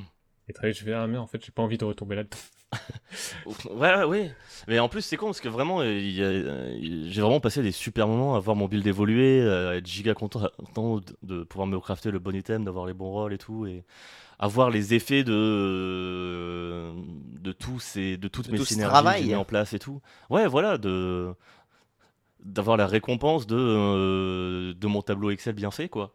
Parce qu'au final, Diablo, c'est que ça. Et ouais, au bout d'un moment, bah. Après, euh, Bah, nous, Diablo Diablo 4. 3, Diablo 3, on- typiquement, on y a joué euh, avec une fin. C'est on a fait la campagne, Ah bah oui, après on a fait la campagne de l'extension, et Ouais. après on n'a plus jamais rejoué. pareil. Même équipe ici, Et on était très contents, et voilà, bon, euh, exactement. pas pour le scénario et tout, mais on a Ah passé bah un non, bon ça, moment, non, on peut pas être content pour le scénario. Non, non, je crois qu'on peut. Enfin, tu vois. Non, mais voilà, on ce a qui est- eu- Ce qui est terrible, Diablo 3, je ne me souviens pas du scénario en fait. C'est vraiment, tu sais, tu, tu, tu le fais, Je tu. me souviens de zone, quoi, mais ouais. C'est ça, ouais. Limite, tu te souviens un peu des zones et encore, les zones de Diablo 2 m'ont plus marqué, mais c'est euh, pour un côté nostalgique. Euh, parce que j'étais plus jeune, celles m'ont plus marqué, mais. À Diablo 3, c'est vraiment. C'était automatique, mais c'était marrant, quoi. On, s'est amusé à jouer. euh, Je me rappelle galérer Ah oui, sur. ça, euh, le gameplay est kiffant. Mais... Comment. euh, c'est quoi le boss de l'extension Je sais plus. Euh, mais.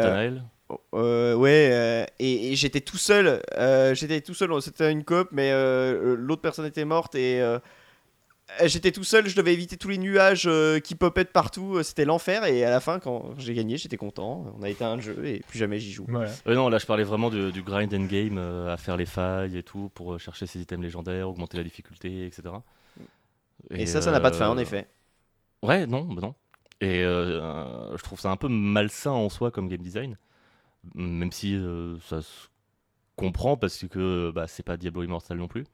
Oui, après, il n'y a pas de Euh, micro-paiement. Dans... Oui, voilà, c'est juste, euh, juste euh, ce côté bah, infini. euh. Ouais, reste dans notre jeu, reste dans notre jeu, quoi. Et c'est peut-être aussi moi qui ai une approche malsaine de ce genre de jeu-là où ça va être euh, une consommation excessive et, et obsessive. Et du coup, forcément, quand le moment où je vais prendre du recul, je vais mode, oh, wow, stop.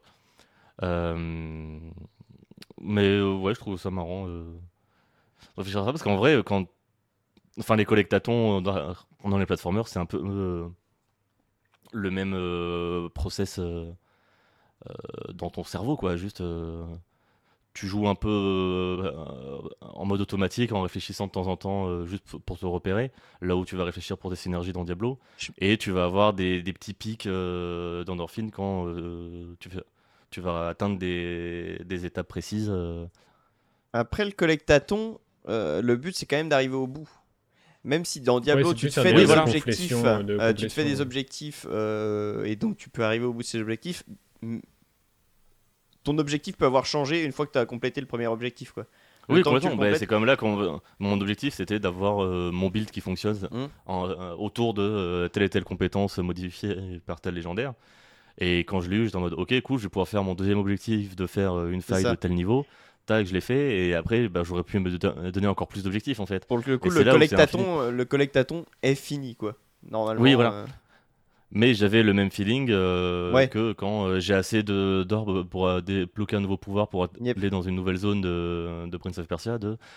C'est juste le, le côté, ouais, le plaisir de voir l'orbe avec le l'effet sonore euh, un peu éthéré et voir le Mhm. compteur augmenter. Euh, bah, c'est le même plaisir que euh, de voir que je fais, je fais plus de dégâts ou de voir des objets oranges tomber par terre. Alors que, que je sais très bien que je vais juste les faire euh, les démanteler au forgeron quoi. Oh, un légendaire, Euh, je vais pouvoir le déconstruire. c'est ça. Un objet unique, détruisons-le. Bah oui, je voulais mon set précis. Euh, mais euh, voilà, c'était aussi l'occasion de toucher deux mots sur Diablo Immortal, euh, qui est un sacré gâchis parce que C'est littéralement un casino. euh, ouais, pour le coup. c'est en plus les, les loot box sont vraiment juste déguisés en phase de gameplay, euh, en faille. Euh, parce qu'au final, c'est- et c'est terrible parce que le gameplay de Diablo Immortal est trop cool. Enfin, il est vraiment trop fun à jouer. Et c'est juste, mais c'est juste de la grosse enculade, Après, sans euh, consentement. Canard PC avait euh, titré euh, Euh, le, point, le point négatif de Diablo Immortal, c'est qu'il faudra euh, 100 000 euh, dollars pour avoir euh, tout l'équipement. Euh, le point positif, c'est que vous n'avez pas besoin de ça pour accéder au contenu intéressant. Oui, oui, bah non, mais je- le, le test de Sebum est très vrai. Euh, genre, tu peux juste faire la campagne et passer un bon moment parce que le jeu est cool à jouer.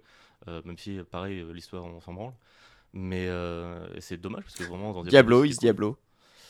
Ouais, non, dans Diablo, Dans Diablo 2, c'était- 2, c'était euh, sympa. euh. Il y a une histoire dans Diablo 2 Oui. Elle est, Or, elle est il a légère, mais donc la comtesse. c'est plus intéressant pour, euh, euh, pour le, le lore qui développe euh, de, de l'univers, quoi, qui est, qui est assez. stylé. même, je trouve, enfin, en je trouvais que dans Diablo 2, euh, la progression était, tu vois, euh, cette espèce de poursuite. que Oui. C'est une poursuite. Je trouvais ça cool, même si euh, au final, enfin, c'est très, euh, ça reste un hack and slash, hein, mais euh, mais je trouvais ça cool de te dire, euh, tiens, je poursuis, je me rapproche, je me rapproche, et à la fin, c'est bon, il y a la confrontation Mm, mm, mm. finale que tu attends depuis le début, euh, t'y es enfin. Et Ouais, le- l'enrobage euh, Ouais. euh, scénaristique de Diablo 2 est très réussi. Et euh, clairement, euh, 3 Immortal, pas du tout. Et, mais oui, Immortal, c'est la merde si tu veux optimiser ton perso, etc. Et ce qui est quand même un, un, un argument pour les joueurs les plus, Ah oui, oui, bien sûr. les plus investis. Et c'est là où, où c'est turbo bâtard, c'est que bah, ça va euh, aller chercher dans ses faiblesses, entre guillemets, Mm, mm. des joueurs les plus investis qui vont vouloir s'investir et qui du coup sont bon par définition les plus susceptibles euh, d'être intéressés par ça et qui sont en plus aguichés par ce gameplay qui est ultra kiffant. Donc euh, bah niquez-vous. Bah, De toute façon, vivement Diablo 4 quand même, ça a l'air sympa. Oui, oui, oui. Bah, et puis euh, normalement, il n'y aura pas de microtransactions dans Diablo 4. Euh, cosmétique si. Ah, ouais, ah, c'est quand même terrible. Le cosmétique. Moi, ce qui m'intéresse, le cosmétique dans les jeux vidéo. Et, euh, et Qu'est-ce que je ferais pas pour une monture sur FF14, moi? Euh, et voilà, tout ça, ça pour finir. euh, vivement euh, Prince of Persia Sands of Time Remake. Pardon, c'est nerveux. C'est vrai que... Euh, Alors, avec un peu de chance, les développeurs écoutent notre podcast et vont se souvenir du jeu. C'est vrai. Euh, ah, mais bah, c'est ça qu'on faisait Bon, en tout cas, euh, c'est plus, c'est plus Ubisoft India, euh, malheureusement, c'est un peu dommage. Euh, bref. Et vivement Diablo 4 et Pass of Exile 2, pour me ressentir sale. Mais, Mais- après avoir pris du plaisir. Mais qu'il est bon d'être sale parfois. Euh, Bah, merci beaucoup, euh, DL, pour, euh, pour ces deux petits, euh, deux petits horizons. Merci modérément. Euh, bah non, pourquoi? Je, pr- je- je préfère Prince of Persia à, à Diablo. Oui, Oui, oui, je comprends. Enfin, oui, oui. Bon bref, pas, pas- pas- je vais pas épiloguer, hein, on va continuer. je vais enchaîner. Je ne me laisse pas déconcentrer. Et Euh, entre Prince of Persia et Outward, tu préfères quoi? Ah ça, c'est c'est c'est Max. été hein. plus loin dans Outward. Ok, ok, T'as plus d'histoires à raconter avec Outward qu'avec Prince of Persia. Oui. c'est vrai. Ouais, ouais, Il y a moins c'est bon, d'anecdotes À un moment, j'ai sauté sur une poutre. Et là, et elle s'est accrochée. Ouais. J'ai fait ça 150 fois. Et ah oui, et c'est pas un jeu pour toi? Attends, mais Fouane, tu l'as fini? Prince of Persia, ouais. Oui. Parce que il fait que glisser. Je pense à toi à chaque C'est fois. vrai qu'il glisse Eh, énormément. eh, eh, bah, tu vois, alors, glissades, je pense ouh, à toi. ouh, j'ai vieilli et je ne sais plus glisser et du coup dans les nouveaux jeux ça m'emmerde. Ou alors c'était mieux fait et je pense euh, sincèrement C'était mieux fait. sincèrement que c'était mieux fait parce que alors pour les auditeurs euh, je suis le l'antimètre des C'est ça son glissades sujet. Ouais, ouais. Euh, parce que euh, je me suis beaucoup plaint des glissades de euh, Jedi Fallen Order Euh, les séquences de glisse que je trouvais à nul vraiment nul Abominable. pour une euh, abominable exactement pour une raison simple c'est que je ne savais jamais quand je devais jouer et quand je ne devais toucher à rien c'était un peu Sonic euh, 3D en fait Euh, Alors, pas du tout, mais j'ai fait un article. non. sur- non mais tu vois de quoi je veux parler Oui, Euh, je vois complètement. Euh, Oui. et, et, et, et Je donc suis pas d'accord, mais je vois. et je non mais pour le parallèle avec Sonic euh, c'était pour Je toi suis complètement d'accord. Évidemment. Euh, le... et, et donc, ouais, ces séquences, je les trouvais nulles. Et on est... bah, après, je me rappelle pas de celle de Prince of Persia, mais Dans, dans Prince of Persia, on est tout le temps en contrôle, mais euh, bah, du coup. juste de temps en temps, il y a Nolan, il y a Nolan North qui fait non. Et bon, bah, c'est bon quoi. On connaît. C'est sûr, il a rien enregistré pour ce jeu. Ils ont repris ces voix de d'Uncharted. Uncharted 1 et les voix euh, qu'il était en train d'enregistrer pour le 2. Euh, mais du coup, voilà, c'est, Si vous faites des glissades, choisissez ou c'est une mini cinématique au milieu de votre niveau, ou c'est une vraie séquence de gameplay. Mais ce n'est pas les deux. Pas les deux en même temps, ça ne marche pas. Euh, du coup, je vais pouvoir enchaîner sur mon vrai sujet, qui n'était pas les glissades. Encore Ah, que, parce qu'on on pourrait dire que c'est la fin du podcast. Des... des glissades spatiales de Dead Space 3. On va, je pense qu'on on, on 5 ré- heures, on- 5 heures de jeu. on réservera le... on, réservera le sujet glissade pour une autre fois, si vous le voulez bien. Ouais. Oh, Oui, on l'a désinstallé. Euh, du coup, Last Quand ça Man, devenait bien. Mon mode Game Pass, putain. Last Man, euh, un vaste sujet.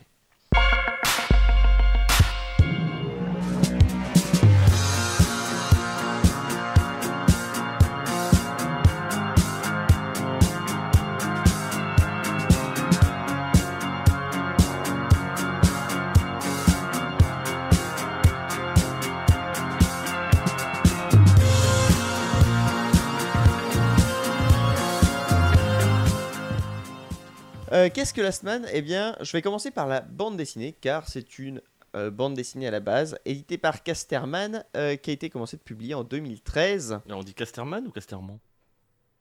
Custerman. Ok. Euh, Je voulais juste savoir.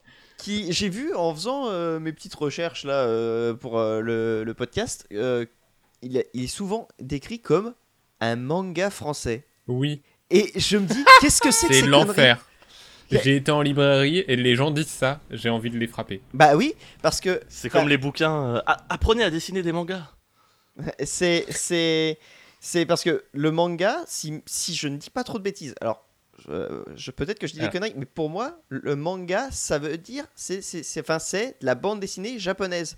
Donc dire manga Alors. français, c'est dire de la bande dessinée japonaise française. Donc bah de la, de la bande dessinée quoi. On peut. C'est comme euh, Scott Pilgrim euh, où les gens disent Ah, c'est du manga américain.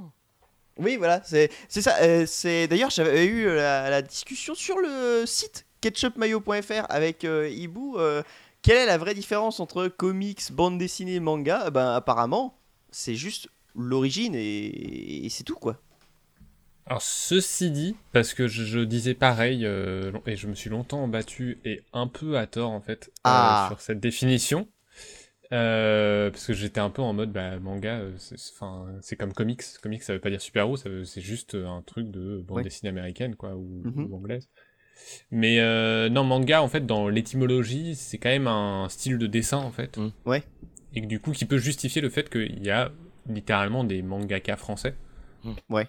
Mais pas, euh, je mets pas la semaine dans le lot. Ah oui, non, euh, par Je contre- sais plus. euh, Oui, mais Scott je sais plus non plus comment ça s'appelle. euh, je sais plus comment ça s'appelle, mais euh, enfin voilà, il y a des mangas français, ce qui moi me faisait me faisait grincer les dents. Mais oui. Mais euh, en fait, non, on peut le comprendre, même si effectivement aujourd'hui ça se traduit, enfin pas étymologiquement, mais ça se traduit quand même beaucoup plus sur manga, euh, sur euh, bande dessinée japonaise, et que euh, effectivement. euh, Oui. euh, c'est un peu bizarre de dire bande dessinée japonaise française quoi. Après, il peut y avoir des bandes dessinées japonaises qui ne sont pas des mangas. Sur- surtout que en effet, c'est oui déjà. euh, Si et on parle sur le côté de la, de la technique de dessin. quoi. Oui, oui. euh, surtout que comme tu le dis, euh, la semaine n'a rien à voir graphiquement Non, après ça n'a rien. avec un, C'est juste un le manga. format. Déjà que moi ça m'en Et du coup, les gens disent Ah, euh, même pas, ça petit, ça n'a pas la taille d'un manga. C'est Ah un peu plus grand. Enfin, c'est. c'est- Ouais, bref. Même si c'est vrai que ça se rapproche plus d'un format manga que d'un format bande dessinée euh, ou euh, comics, euh, voilà, Ouais, avec ouais. des grandes, des grandes planches. Mais euh, ouais, graphiquement, ça a le planche. style de. Très bien. Euh, ça, ça, ça a le. Last Man a le style de Last Man. Euh, D'ailleurs, euh, c'est vrai qu'en effet, on peut remarquer un ADN commun dans les mangas hein, sur le style graphique des dessins, même si ça m'emmerde parce que je, je partage ma vie avec quelqu'un qui me dit que les mangas, euh, voilà, c'est du dessin manga. C'est tous les mêmes. C'est tous les mêmes. Et euh, non, non, pas, pas, pas vraiment. Non, il y a des mangas qui ressemblent à rien et d'autres qui sont incroyables. Euh, regardez une planche de euh, Hunter, de- euh, regardez une planche de Hunter x Hunter, regardez une planche de Berserk. Ah, Ces deux mangas, bon, c'est pas exactement le même genre. Même au-delà du côté purement qualitatif, il y a aussi des styles différents. Ah oui, non, mais euh, totalement, totalement. complètement reconnaissables. C'est- enfin, Genre et le style même- de Toriyama, euh, dont je euh, connais Très bien le reconnaissable. nom, Akira, hein, Toriyama, euh, euh, vachement reconnaissable. C'est alors il n'y a pas du tout dessiné Akira par contre. Ah. C'est qui qui a dessiné Akira? Euh, Otomo, Otomo? Oh. Ouais, je sais même plus. Je viens de vérifier, t'as de la chance. Euh, du coup, je, continue- je reprends sur Last Man. Euh, Last Man, donc, c'est euh, l'œuvre de trois auteurs. euh, Bastien Vives, dont on a parlé au début, donc euh, dont on ne parlera plus trop, hein, euh, qui est, euh, qui est dans le- au scénario et au dessin. Euh, Michael Salanville, qui est au dessin. Qui euh, récemment a d'ailleurs adapté euh, San Antonio, les romans euh, policiers euh, grivois. Euh, je sais pas si vous connaissez. De, ça y est, j'ai oublié le nom de l'auteur de San Antonio. Ah, adaptation Anthony au Parker. cinéma. Ouais, l'adaptation, au cinéma, je vous la conseille pas. Euh, par contre, San Antonio, ça fait partie des bouquins qui m'ont fait hurler de rire étant jeune, mais vraiment, c'est complètement débile. Euh, par contre, quand je dis polar, euh, enfin, au- les premiers tomes, c'est, une très vieille œuvre, hein, mais les premiers tomes sont un peu polar. Il y a une enquête. Les derniers tomes, c'est n'importe quoi. Il y a plus de, d'enquête. C'est juste des conneries. Grande hein. dynastie du début des années 2000, hein, San Antonio. euh. Avec les titres Ouais. en 99, 2003, 2005. Et du coup, Balak au scénario. Je, je te coupe, hein. Greg Euh, Popovich, grand coach. Euh, Balak au scénario et euh, Balak qui a aussi participé à l'animé dont on parlera un peu après. Et qui a participé à créer le chocolat blanc. Oh putain, il me bute.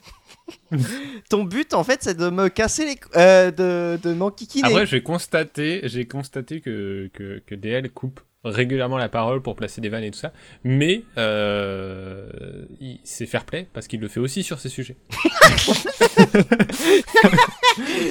Le- il se saborde de lui-même. C'est un peu les pirates dans Astérix, tu sais, qui, euh, qui se sabordent avant qu'Astérix et Obélix arrivent.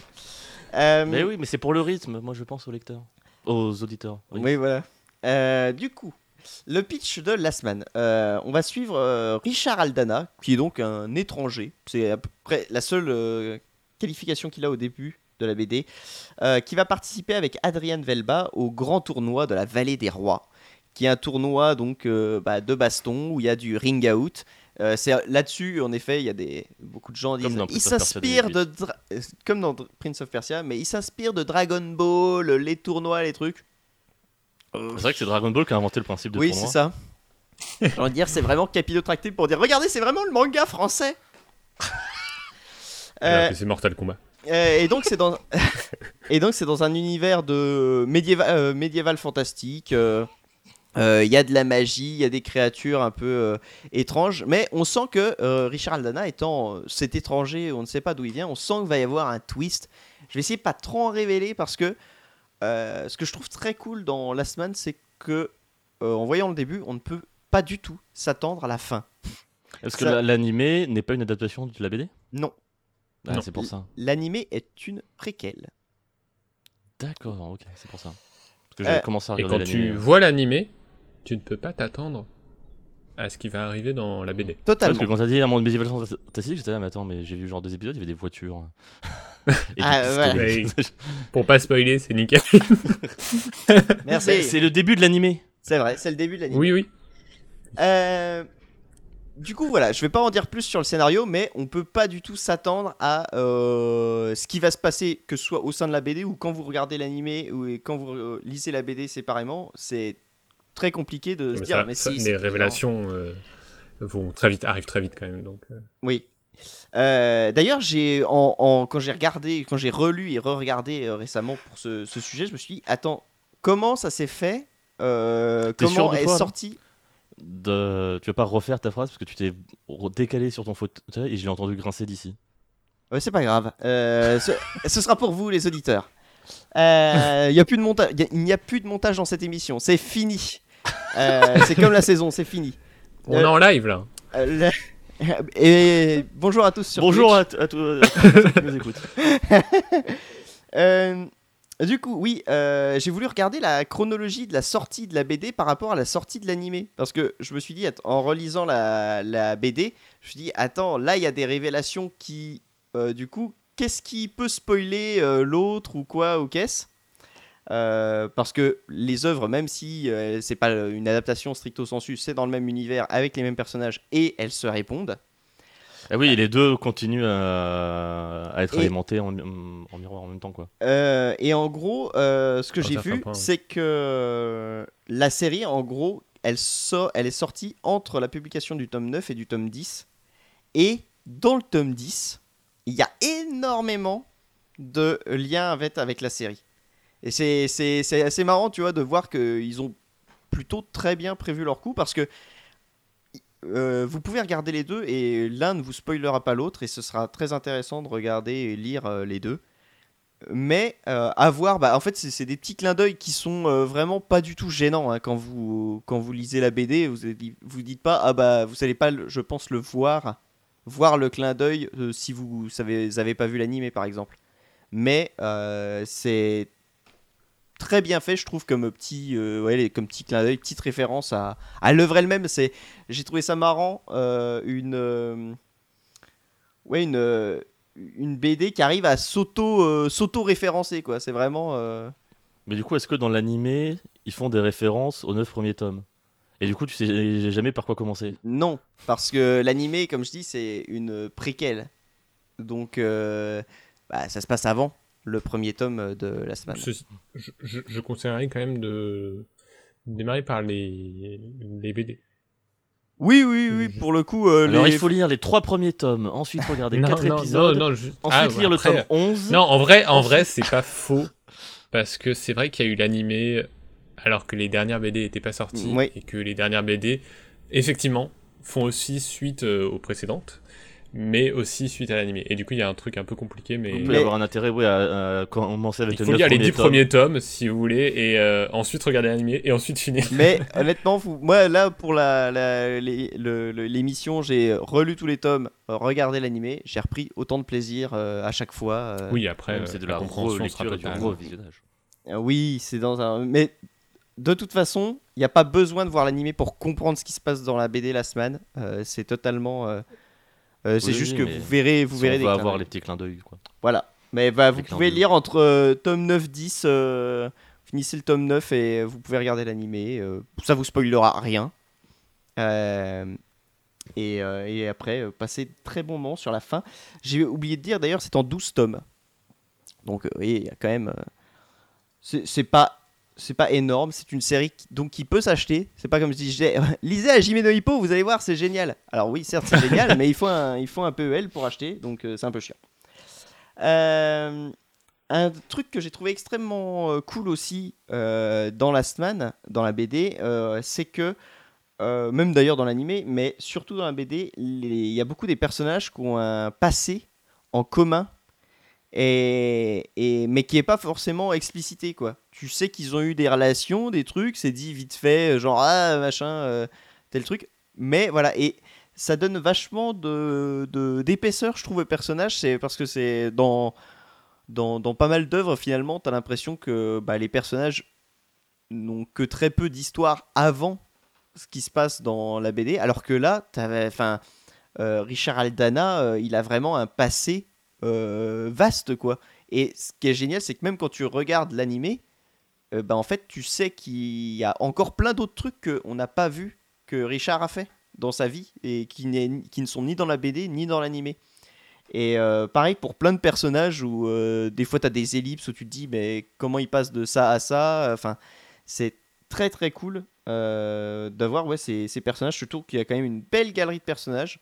Il y a Tommy Katana qui a une évolution incroyable de, de- dans, quand tu regardes l'animé puis après que tu vois le, la BD, c'est le personnage est trop trop cool et euh, a vraiment une évolution assez euh, assez folle alors que à la base tu te dis c'est c'est une chanteuse de pop quoi euh, au début. Même non, c'est une actrice un peu c'est une actrice à ses débuts au début, au tout début de la de l'histoire qu'on connaît. Enfin bref, voilà, les, les personnages ont Oui, vraiment Pas au début de la, de la BD, puisque une chanteuse pop, euh, une actrice en médiéval fantastique. euh, ouais. C'est compliqué. Euh, Tu spoil Non, ça va, ça va. Là, honnêtement, j'aurais pu bien plus se spoiler. Je te dis, quand je te dis que ça évolue, ça évolue. hein. Euh, Dis-moi en quoi tu évolues. Oh Euh, Et donc, euh, avec, euh, je disais, ce, passé qu'ont les personnages, je trouve que aussi il y a un- tout un travail qui est fait sur les zones d'ombre du lore ou du scénario, où il y a des trucs qu'on va pas vraiment nous expliquer et qu'on va jamais nous expliquer. Et même si, en regardant l'animé, on peut comprendre certains trucs un peu plus euh, finement, y a, tout n'est pas clair en fait tout n'est pas clair comme de l'eau de roche et euh, le lore est dense en fait et tu sens qu'il pourrait raconter d'autres histoires encore et encore dans le même univers et même en changeant les personnages. Et, euh, et Un ça, peu ça- comme Star Wars. oui c'est vrai c'est vrai. Euh, mais euh, même tu vois, enfin dans le, le- le récit ils utilisent la mythologie de leur univers pour alimenter le récit et pour faire progresser l'histoire et non vraiment c'est c'est c'est vachement bien construit Hmm. Et, Il y a euh, même un truc de. Enfin. étonnant quand t'as lu la BD et que tu. et que tu décides de lancer l'animé et que tu te dis, je sais à peu près où ça va aller. Ou en tout cas où ça va démarrer. Et tu- même ça, c'est un peu bizarre. Enfin, tu comprends pas le début de l'animé euh, Ouais. en termes d'environnement. c'est Parce que ça correspond pas du tout à ce, que, à ce à quoi tu peux t'attendre. Totalement, totalement. Mais c'est ça, ils sont, ils ont vraiment, ils arrivent vraiment à, à nous surprendre avec leur univers, avec euh, ce qu'ils arrivent à sortir de tout cet univers, et pourtant ça reste crédible. Tu vois, c'est pas, il y a, y a- et ils le font, enfin, ils, ils Mhm. font vachement bouger les trucs, mais enfin, ça, ça fonctionne, ça marche très bien. Euh, un autre truc qui m'a vachement plu à ma relecture, c'est euh, tout ce qui est euh, l'émotion en fait qui se dégage du récit. Alors que bah, je vous l'ai dit, le pitch, c'est un truc de, de- baston, en fait. C'est un tournoi euh, d'arts martiaux. euh, euh, alors, il y a des, des pouvoirs un peu magiques et tout, mais c'est un truc de tournoi, quoi. Euh, c'est presque plus drôle qu'autre chose. Et en fait, au fur et à mesure de la progression du récit, il y a énormément d'émotions qui viennent se mêler. Et vraiment, à la fin, t'es ultra attaché au personnage. Encore, je, je disais, les personnages sont très intéressants. Et, et bah, les voir euh, évoluer dans, dans, dans l'univers. Et à la fin t'es es vraiment super attaché au personnage. Il y a vraiment des scènes ultra touchantes des, juste des, parfois des planches qui, qui marquent vraiment quoi. Et je me suis surpris à tourner une planche alors qu'elle est toute simple un truc ultra euh, ultra simple mais ah, qui, qui vraiment me me- m'a- m'a m'a fait plaisir à voir ou m'a rendu triste. Enfin voilà il y a vraiment ils arrivent vraiment à, à procurer des émotions fortes alors Il y a- il y a que un- ouais Là, il y a un truc avec le ton de, de la semaine, la BD, qui est un peu. euh, attention à prendre avec des personnes un peu, un peu beauf. Parce que ça démarre un peu sur genre, c'est de la baston, c'est Richard Dana, il tabasse tout le monde, il s'en fout. Euh, c'est genre des personnages qui ont des noms euh, tirés d'actrices porno, c'est des toutes les meufs qui sont assez plantureuses. ah oui totalement Et tu sais, c'est vraiment un peu genre, bon, c'est un peu gras, quoi. Et en même temps, euh, quand ça veut être drôle, c'est vrai, ça peut être super drôle. Oui. Mais euh, en fait, petit à petit, oui, ils vont développer ce lore où en fait, tu vas, te tu vas réaliser que eux-mêmes doivent se dire, attends, non, mais attends, viens, on fait ça et tout, et ça devient de plus en plus plus cool. Et effectivement, les relations entre les personnages, ils les traitent vraiment euh, très très sincèrement. Et effectivement, euh, au bout d'un moment, euh, bah, c'est super cool, c'est un peu beauf, mais c'est aussi euh, effectivement ultra touchant euh, quand, quand la, la BD le veut. Mm. Et voilà, ils sont un peu en équilibre sur plein de tons et je trouve qu'ils les, sais- ils les saisissent tous assez, euh, assez justement. Et pour moi, euh, c'est par... Putain, mais t'es- parfait. Tu lis mes notes. Euh, le, Oui. le, je dirais le, le- le centre de gravité autour de sur lequel il se base pour euh, faire que ça marche aussi bien, c'est euh, le personnage de Richard Aldana, donc le personnage principal. Même si euh, parfois il est vachement absent du récit, il y a des tomes où il va presque pas être là. Euh, Il y a vraiment des passages où oui, euh, on sait pas où il est ou on sait pas ce qu'il fout. Mais ce personnage, il est trop bien parce que déjà, je pense c'est lui le plus drôle de. Enfin, forcément, c'est le personnage principal et donc il a quand même beaucoup de lignes de dialogue, donc il a l'occasion d'être drôle, mais il est incroyablement drôle. Il a un sens de la répartie. C'est vraiment ça qui fait son charme et euh, ça, c'est dans la BD ou dans la série, mais il te sort des. Il a des punchlines, mais qui qui tuent tout. Elles sont trop trop drôles, même si en effet, que il y a... son, son doubleur dans la série animée, ça serait pas le Nolan North français? Euh, Je sais pas qui c'est. Je, t'avoue que je Mais sais pas qui très c'est. bien. Il est très très bien, mais je sais pas qui c'est. J'ai pas regardé les doubleurs, les, les acteurs Euh, de je peux doublage. regarder, allez-y. Ouais. Continuez, continuez. Co- Continuez s'il vous plaît. Euh, euh, et du coup, ouais, Richard est incroyablement drôle, mais en même temps, euh, on parlait de connard prétentieux. sans être tellement prétentieux, c'est quand même pas mal un connard. Et il. Pareil, il a ce, côté branleur qu'on évoquait tout à l'heure. Là, il, il est pas mal parce qu'il est vraiment défini par sa flemme. Et il est, c'est vraiment tout le saoule. Euh, dès qu'il doit faire un peu trop d'efforts, ça, ça le gonfle. Même s'il a des objectifs à lui euh, et qu'il va se donner pour ses objectifs, dès que ça sort un peu et que dès que ça sort un peu de ce, ce qu'il veut faire, tu sens que ça le saoule au plus haut point. Il est très drôle vraiment parce que, euh, enfin, il, il est incroyable là-dessus.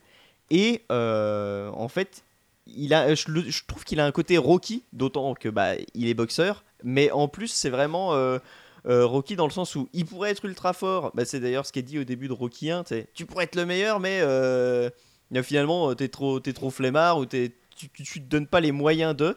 Et c'est typiquement ça, le personnage de Richard, c'est. Alors, je, être- je suis sur la page Wikipédia de Martial Leminou, donc le doubleur de Richard dans la série animée. Et en fait, euh, ouais, c'est plus le Troy Baker euh, français. hein. Il a doublé mille trucs, Ah, euh, dont le Joker, euh, Clank dans Ratchet et Clank, euh, le professeur euh, Ah, oh, Maison Dagon dans, dans Morrowind. euh, Incroyable. euh, Goro Takemura dans Cyberpunk. Mais euh, ouais, non. Ouais, ouais, bah non, mais bo- très bon acteur de doublage. Euh, il, a un, il a un très bon Ouais. Richard Aldana en tout cas. Et, euh, et C'est la ouais, voix de Corky, de Dr Mundo, de Malzar, de Maokai, d'Olaf, de Twitch, d'Idir, de Rise, d'Urgo et de Kindred en forme loup. Et l'ancienne voix de Galio. Eh ben incroyable. C'est que des lui qu'on doit- personnages de, c'est que des personnages de League of Legends, Max. Ah, merci. C'est à, lui qu'on doit donc. J'exige un sandwich Et. Non, non, non, non, le bleu Je sais plus ce qu'il dit, Corky, là. Le truc le bleu, là. Bah, on n'est pas, on, on- vous renvoie à tout- toute la bande son de League of Legends qui est incroyable. Euh, du coup, je disais, il a un côté Rocky et euh, dans son côté Non, un peu Corky, dans son côté un peu flemme euh, et boxeur un peu raté, et aussi dans le fait qu'il est ultra touchant. C'est un personnage qui va se retrouver toujours, on va l'accuser de tous les maux de la terre, mais tout le temps, quoi. C'est genre tout le temps de sa faute, alors que, alors autant des fois il, il prend des décisions complètement cons. Euh, parfois c'est vraiment, euh, tu dis non mais t'es- vraiment un connard, Richard. Euh, D'ailleurs, je me demande si le premier épisode de la série, c'est pas, c'est pas un truc comme ça, t'es un con Aldana ou un truc comme ça. Tu vois mais. et en même temps, ouais, parfois, c'est juste, il a le moins de chance de l'univers et il essaye de se démerder avec ça et il se prend vraiment toutes les merdes de la Terre sur la gueule et euh, il, se, il se bat contre ça et ça le rend super, euh, super touchant et. euh, Ouais, enfin, t'es content de, de le voir avoir un peu de joie dans, dans de- de- des moments de bonheur dans sa vie. Ça, il fait, ça fait vraiment plaisir de le voir heureux et, et, et donc ouais, c'est pour moi c'est vraiment lui. Enfin, il porte pas le récit parce que, comme je disais, il y a l'univers, les autres personnages et tout, mais c'est vraiment lui la pierre angulaire qui fait que tout fonctionne bien parce que il regroupe un peu tous les tons que la BD aborde. Et ouais, c'est très très cool. Et du coup, euh, l'animé, je vais faire beaucoup plus court. Euh, déjà parce que bah, ça reprend le même univers, les mêmes personnages, et ça repose un peu sur les mêmes, euh, comment, les mêmes fondamentaux, Richard et l'humour, les, les émotions qui passent au bon moment. À noter quand même que l'animation est vraiment très bien. Il y a vraiment un style graphique qui reprend bien celui de la BD, mais qui bah, n'est pas, c'est pas un animé euh, case par case quoi. hein, euh, c'est c'est vraiment, euh, ça, ça, ça bouge très bien. Les, Ah. C'est le studio, je suis bien content, qui a animé notamment le, euh, le long métrage Persepolis. oui. Apparemment, c'est son Mm. leur premier long métrage. Et euh, la bande son aussi est très très cool. Euh, Oui, beaucoup, de, défonceur. euh, beaucoup de, de synthwave. Il y a quelques petits morceaux de, de musique de Tommy Katana. euh, ils, se sont, ils se sont amusés à faire un peu de, un peu de pop. Le générique de fin de chaque épisode est beaucoup trop stylé. Oui, oui, oui. Fred Avril et Philippe Montaille. À la musique. Les compositeurs, ça. Fred Avril qui est né à Agen d'ailleurs. Trop marrant. C'est Euh, C'est marrant. C'est marrant ça. Euh, autre chose que j'ai aimé dans l'animé, c'est les designs des créatures. Il y a- va y avoir des, des monstres dans l'animé. Euh, et ils sont vraiment.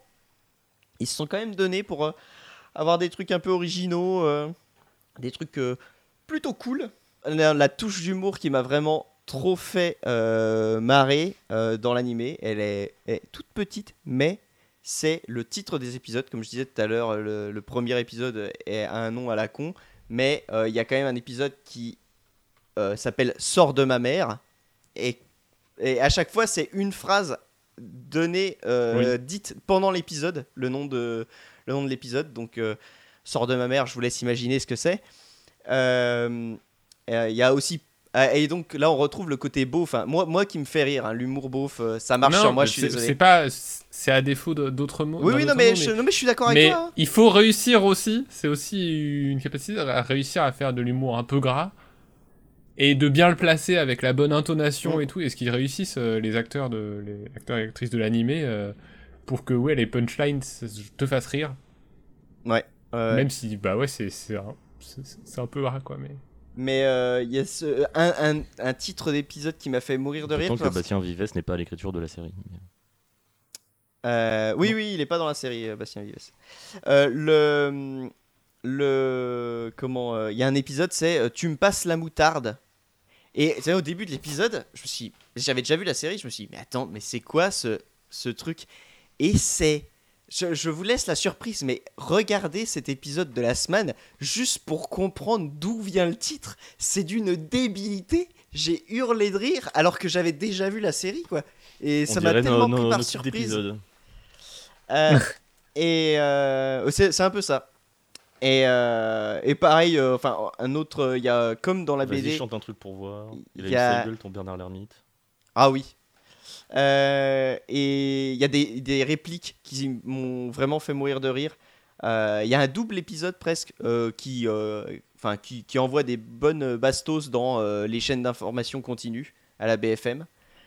Et il y a une phrase dans, cet épi- dans un de ces épisodes, c'est C'est cette drogue, elle me rend connard, il nous en faut beaucoup plus. et ça, tu vois, ça, ça, me fait beaucoup rire. Surtout, enfin, le gars est totalement camé. Et enfin, bref, je, je- j'ai vraiment kiffé revoir la, la, la série et relire la BD. Je vous conseille les deux, les deux œuvres. Euh, la, la saison 2 de l'animé a été euh, Kiss Kiss Bang. C'est- C'était plus facile quand c'était euh, quand c'était euh, Kickstarter, mais bon, tant pis. Euh, Très bon film. euh, qui se manque bon.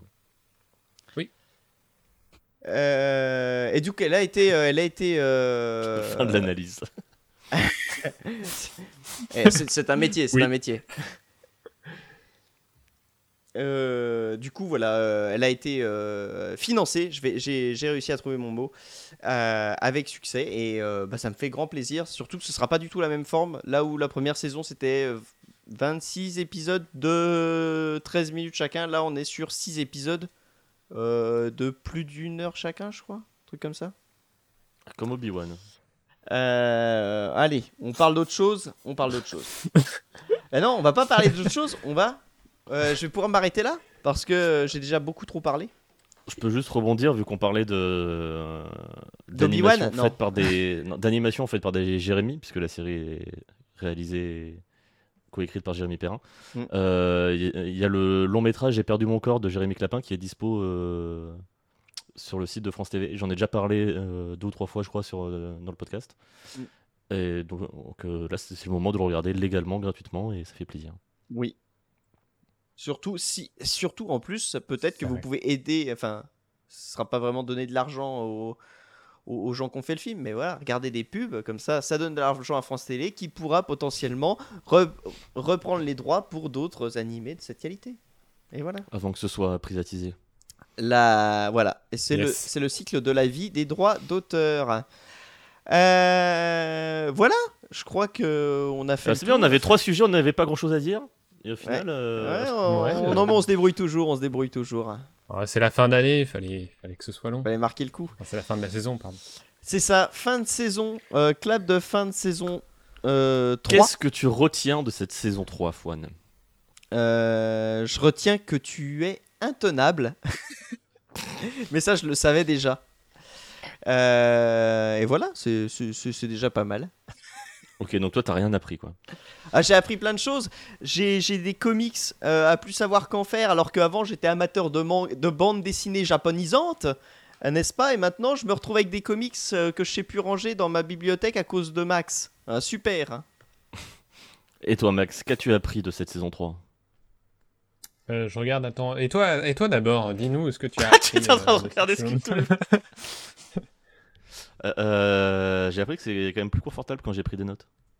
Ah, oh, alors Ah, oui. souviens-toi de cette leçon. Dis alors que j'avais chinois pas de notes aujourd'hui. Didi, euh, oui, je, je pense que c'est aussi la leçon que j'ai appris. Moi, c'est pas des notes, c'est euh, Des j'écris tout. Et, et si ça se ressent, euh, j'en suis désolé, mais si c'est plus fluide, j'en suis plus heureux aussi. Euh, sache que c'est très agréable parce que euh, ta plume est très agréable. Donc euh, c'est comme Ah si bon, on avait une, merci. un audiobook d'un article de Truffe Max.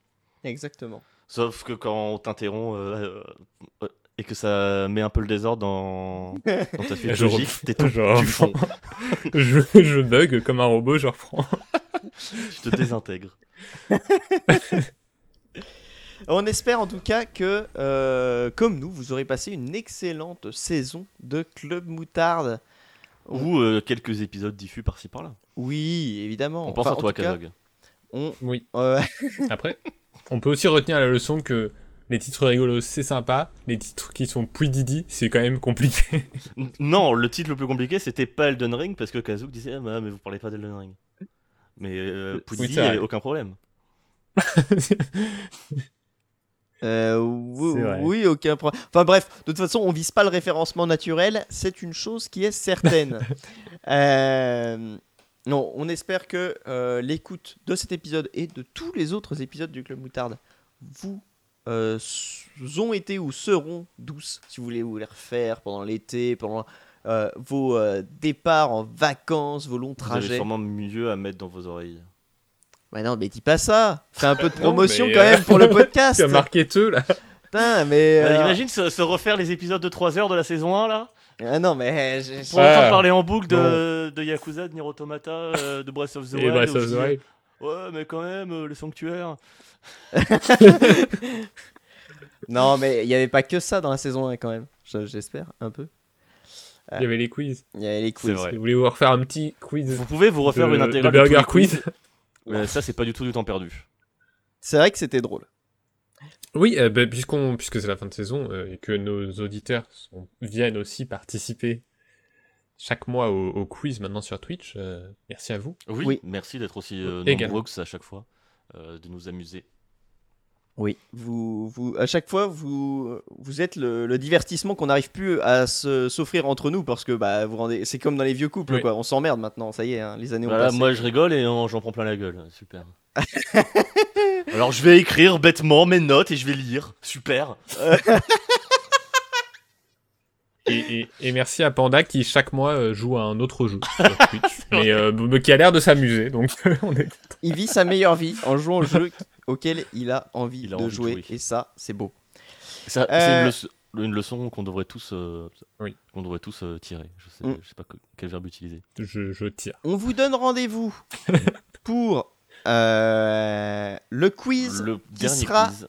la dernière quinzaine de juillet. On n'a pas de date plus précise. euh, sur les réseaux sociaux, suivez-nous sur Twitter, hein, Ketchup Mayo FR pour euh, les sorties de podcast et euh, les quiz et euh, tout ce qui peut sortir sur le site euh, quand on y pense. C'est-à-dire pas souvent. T'as fait Euh, d'ailleurs Max le, le lien avec ton article. euh, Oui. Ah parfait. Et euh, parce que je surveille, je veille au grain. Euh, le donc deuxième quinzaine de juillet, le dernier quiz de la saison Euh, et reprise fin septembre pour Hmm. le Club Moutarde saison 4. On reviendra et on aura même peut-être des twists euh, dans le club moutarde. Peut-être une autre sauce. Vous imaginez que là, avant, on enchaînait avec un quiz? Non mais c'est Oui. non mais je suis extrêmement On content de ce nouveau une heure. format. hein. Je suis extrêmement content de ce nouveau format. Il faut pas le- faut, faut- je, Mais je bon, le on s'amusait aussi. Ah, oui, ça, euh, on s'amusait, on s'amusait. Mais euh, c'est plus détendu comme ça. Et, et, et, et moi, je m'amusais moins pendant le Et moins montage. fatigant, ouais. Ouais, ouais, ouais. Il y a moins de euh, risque euh, de faire des pauses de 3 ans. Là, il y, a ma- il y a mon Exactement. chat qui tape sa queue sur le clavier, hein, je suis désolé. C'est pas grave. Euh, on vous fait à toutes et à tous euh, des énormes bisous. Et on vous Des dit câlins. Moi, je vous fais des câlins. bisou. des bisous, des Je- câlins, enfin ce que vous voulez.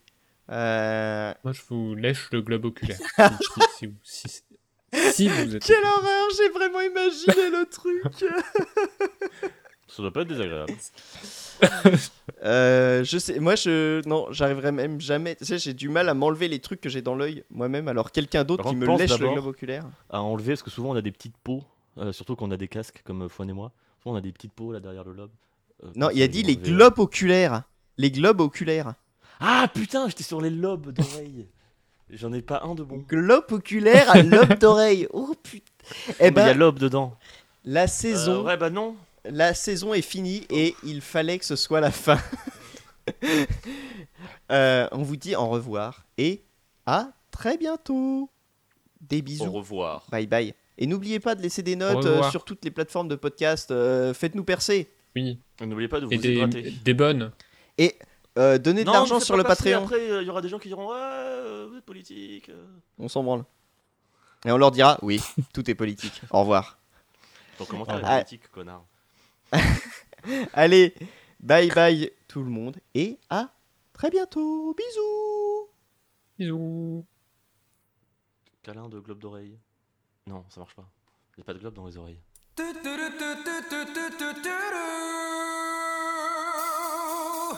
Crème moutarde. Crème moutarde. Ketchup mayo. Crème moutarde. Oh of the mutard. C'est fini El club del mutardo. Crème moutarde.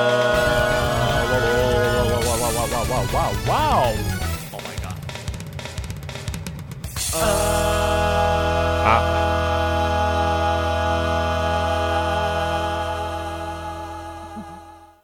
Collin de Plancy, dictionnaire infernal ou bibliothèque universelle sur les êtres, les personnages, les livres, les faits et les choses qui tiennent aux apparitions, à la magie, au commerce de l'enfer, aux divinations, aux sens secrets, aux grimoires, Non, aux non. prodiges, aux erreurs et aux préjugés, aux traditions et aux contes populaires, aux superstitions diverses et généralement à toutes les croyances merveilleuses, surprenantes, mystérieuses et surnaturelles.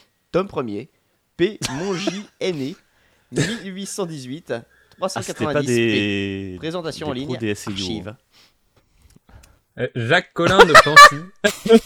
Dictionnaire infernal ou bibliothèque universelle sur les êtres, les personnages, les livres, les faits et les choses qui tiennent aux apparitions, à la magie, au commerce de l'enfer, aux divinations, aux sciences secrètes, aux grimoires, aux prodiges, aux erreurs et aux préjugés, aux traditions et aux contes populaires, aux superstitions diverses, et généralement à toutes les croyances merveilleuses, surprenantes, mystérieuses et surnaturelles. Tome second. Ah, P. Mongy, aîné, 1818, 404 P. Présentation en ligne, archive.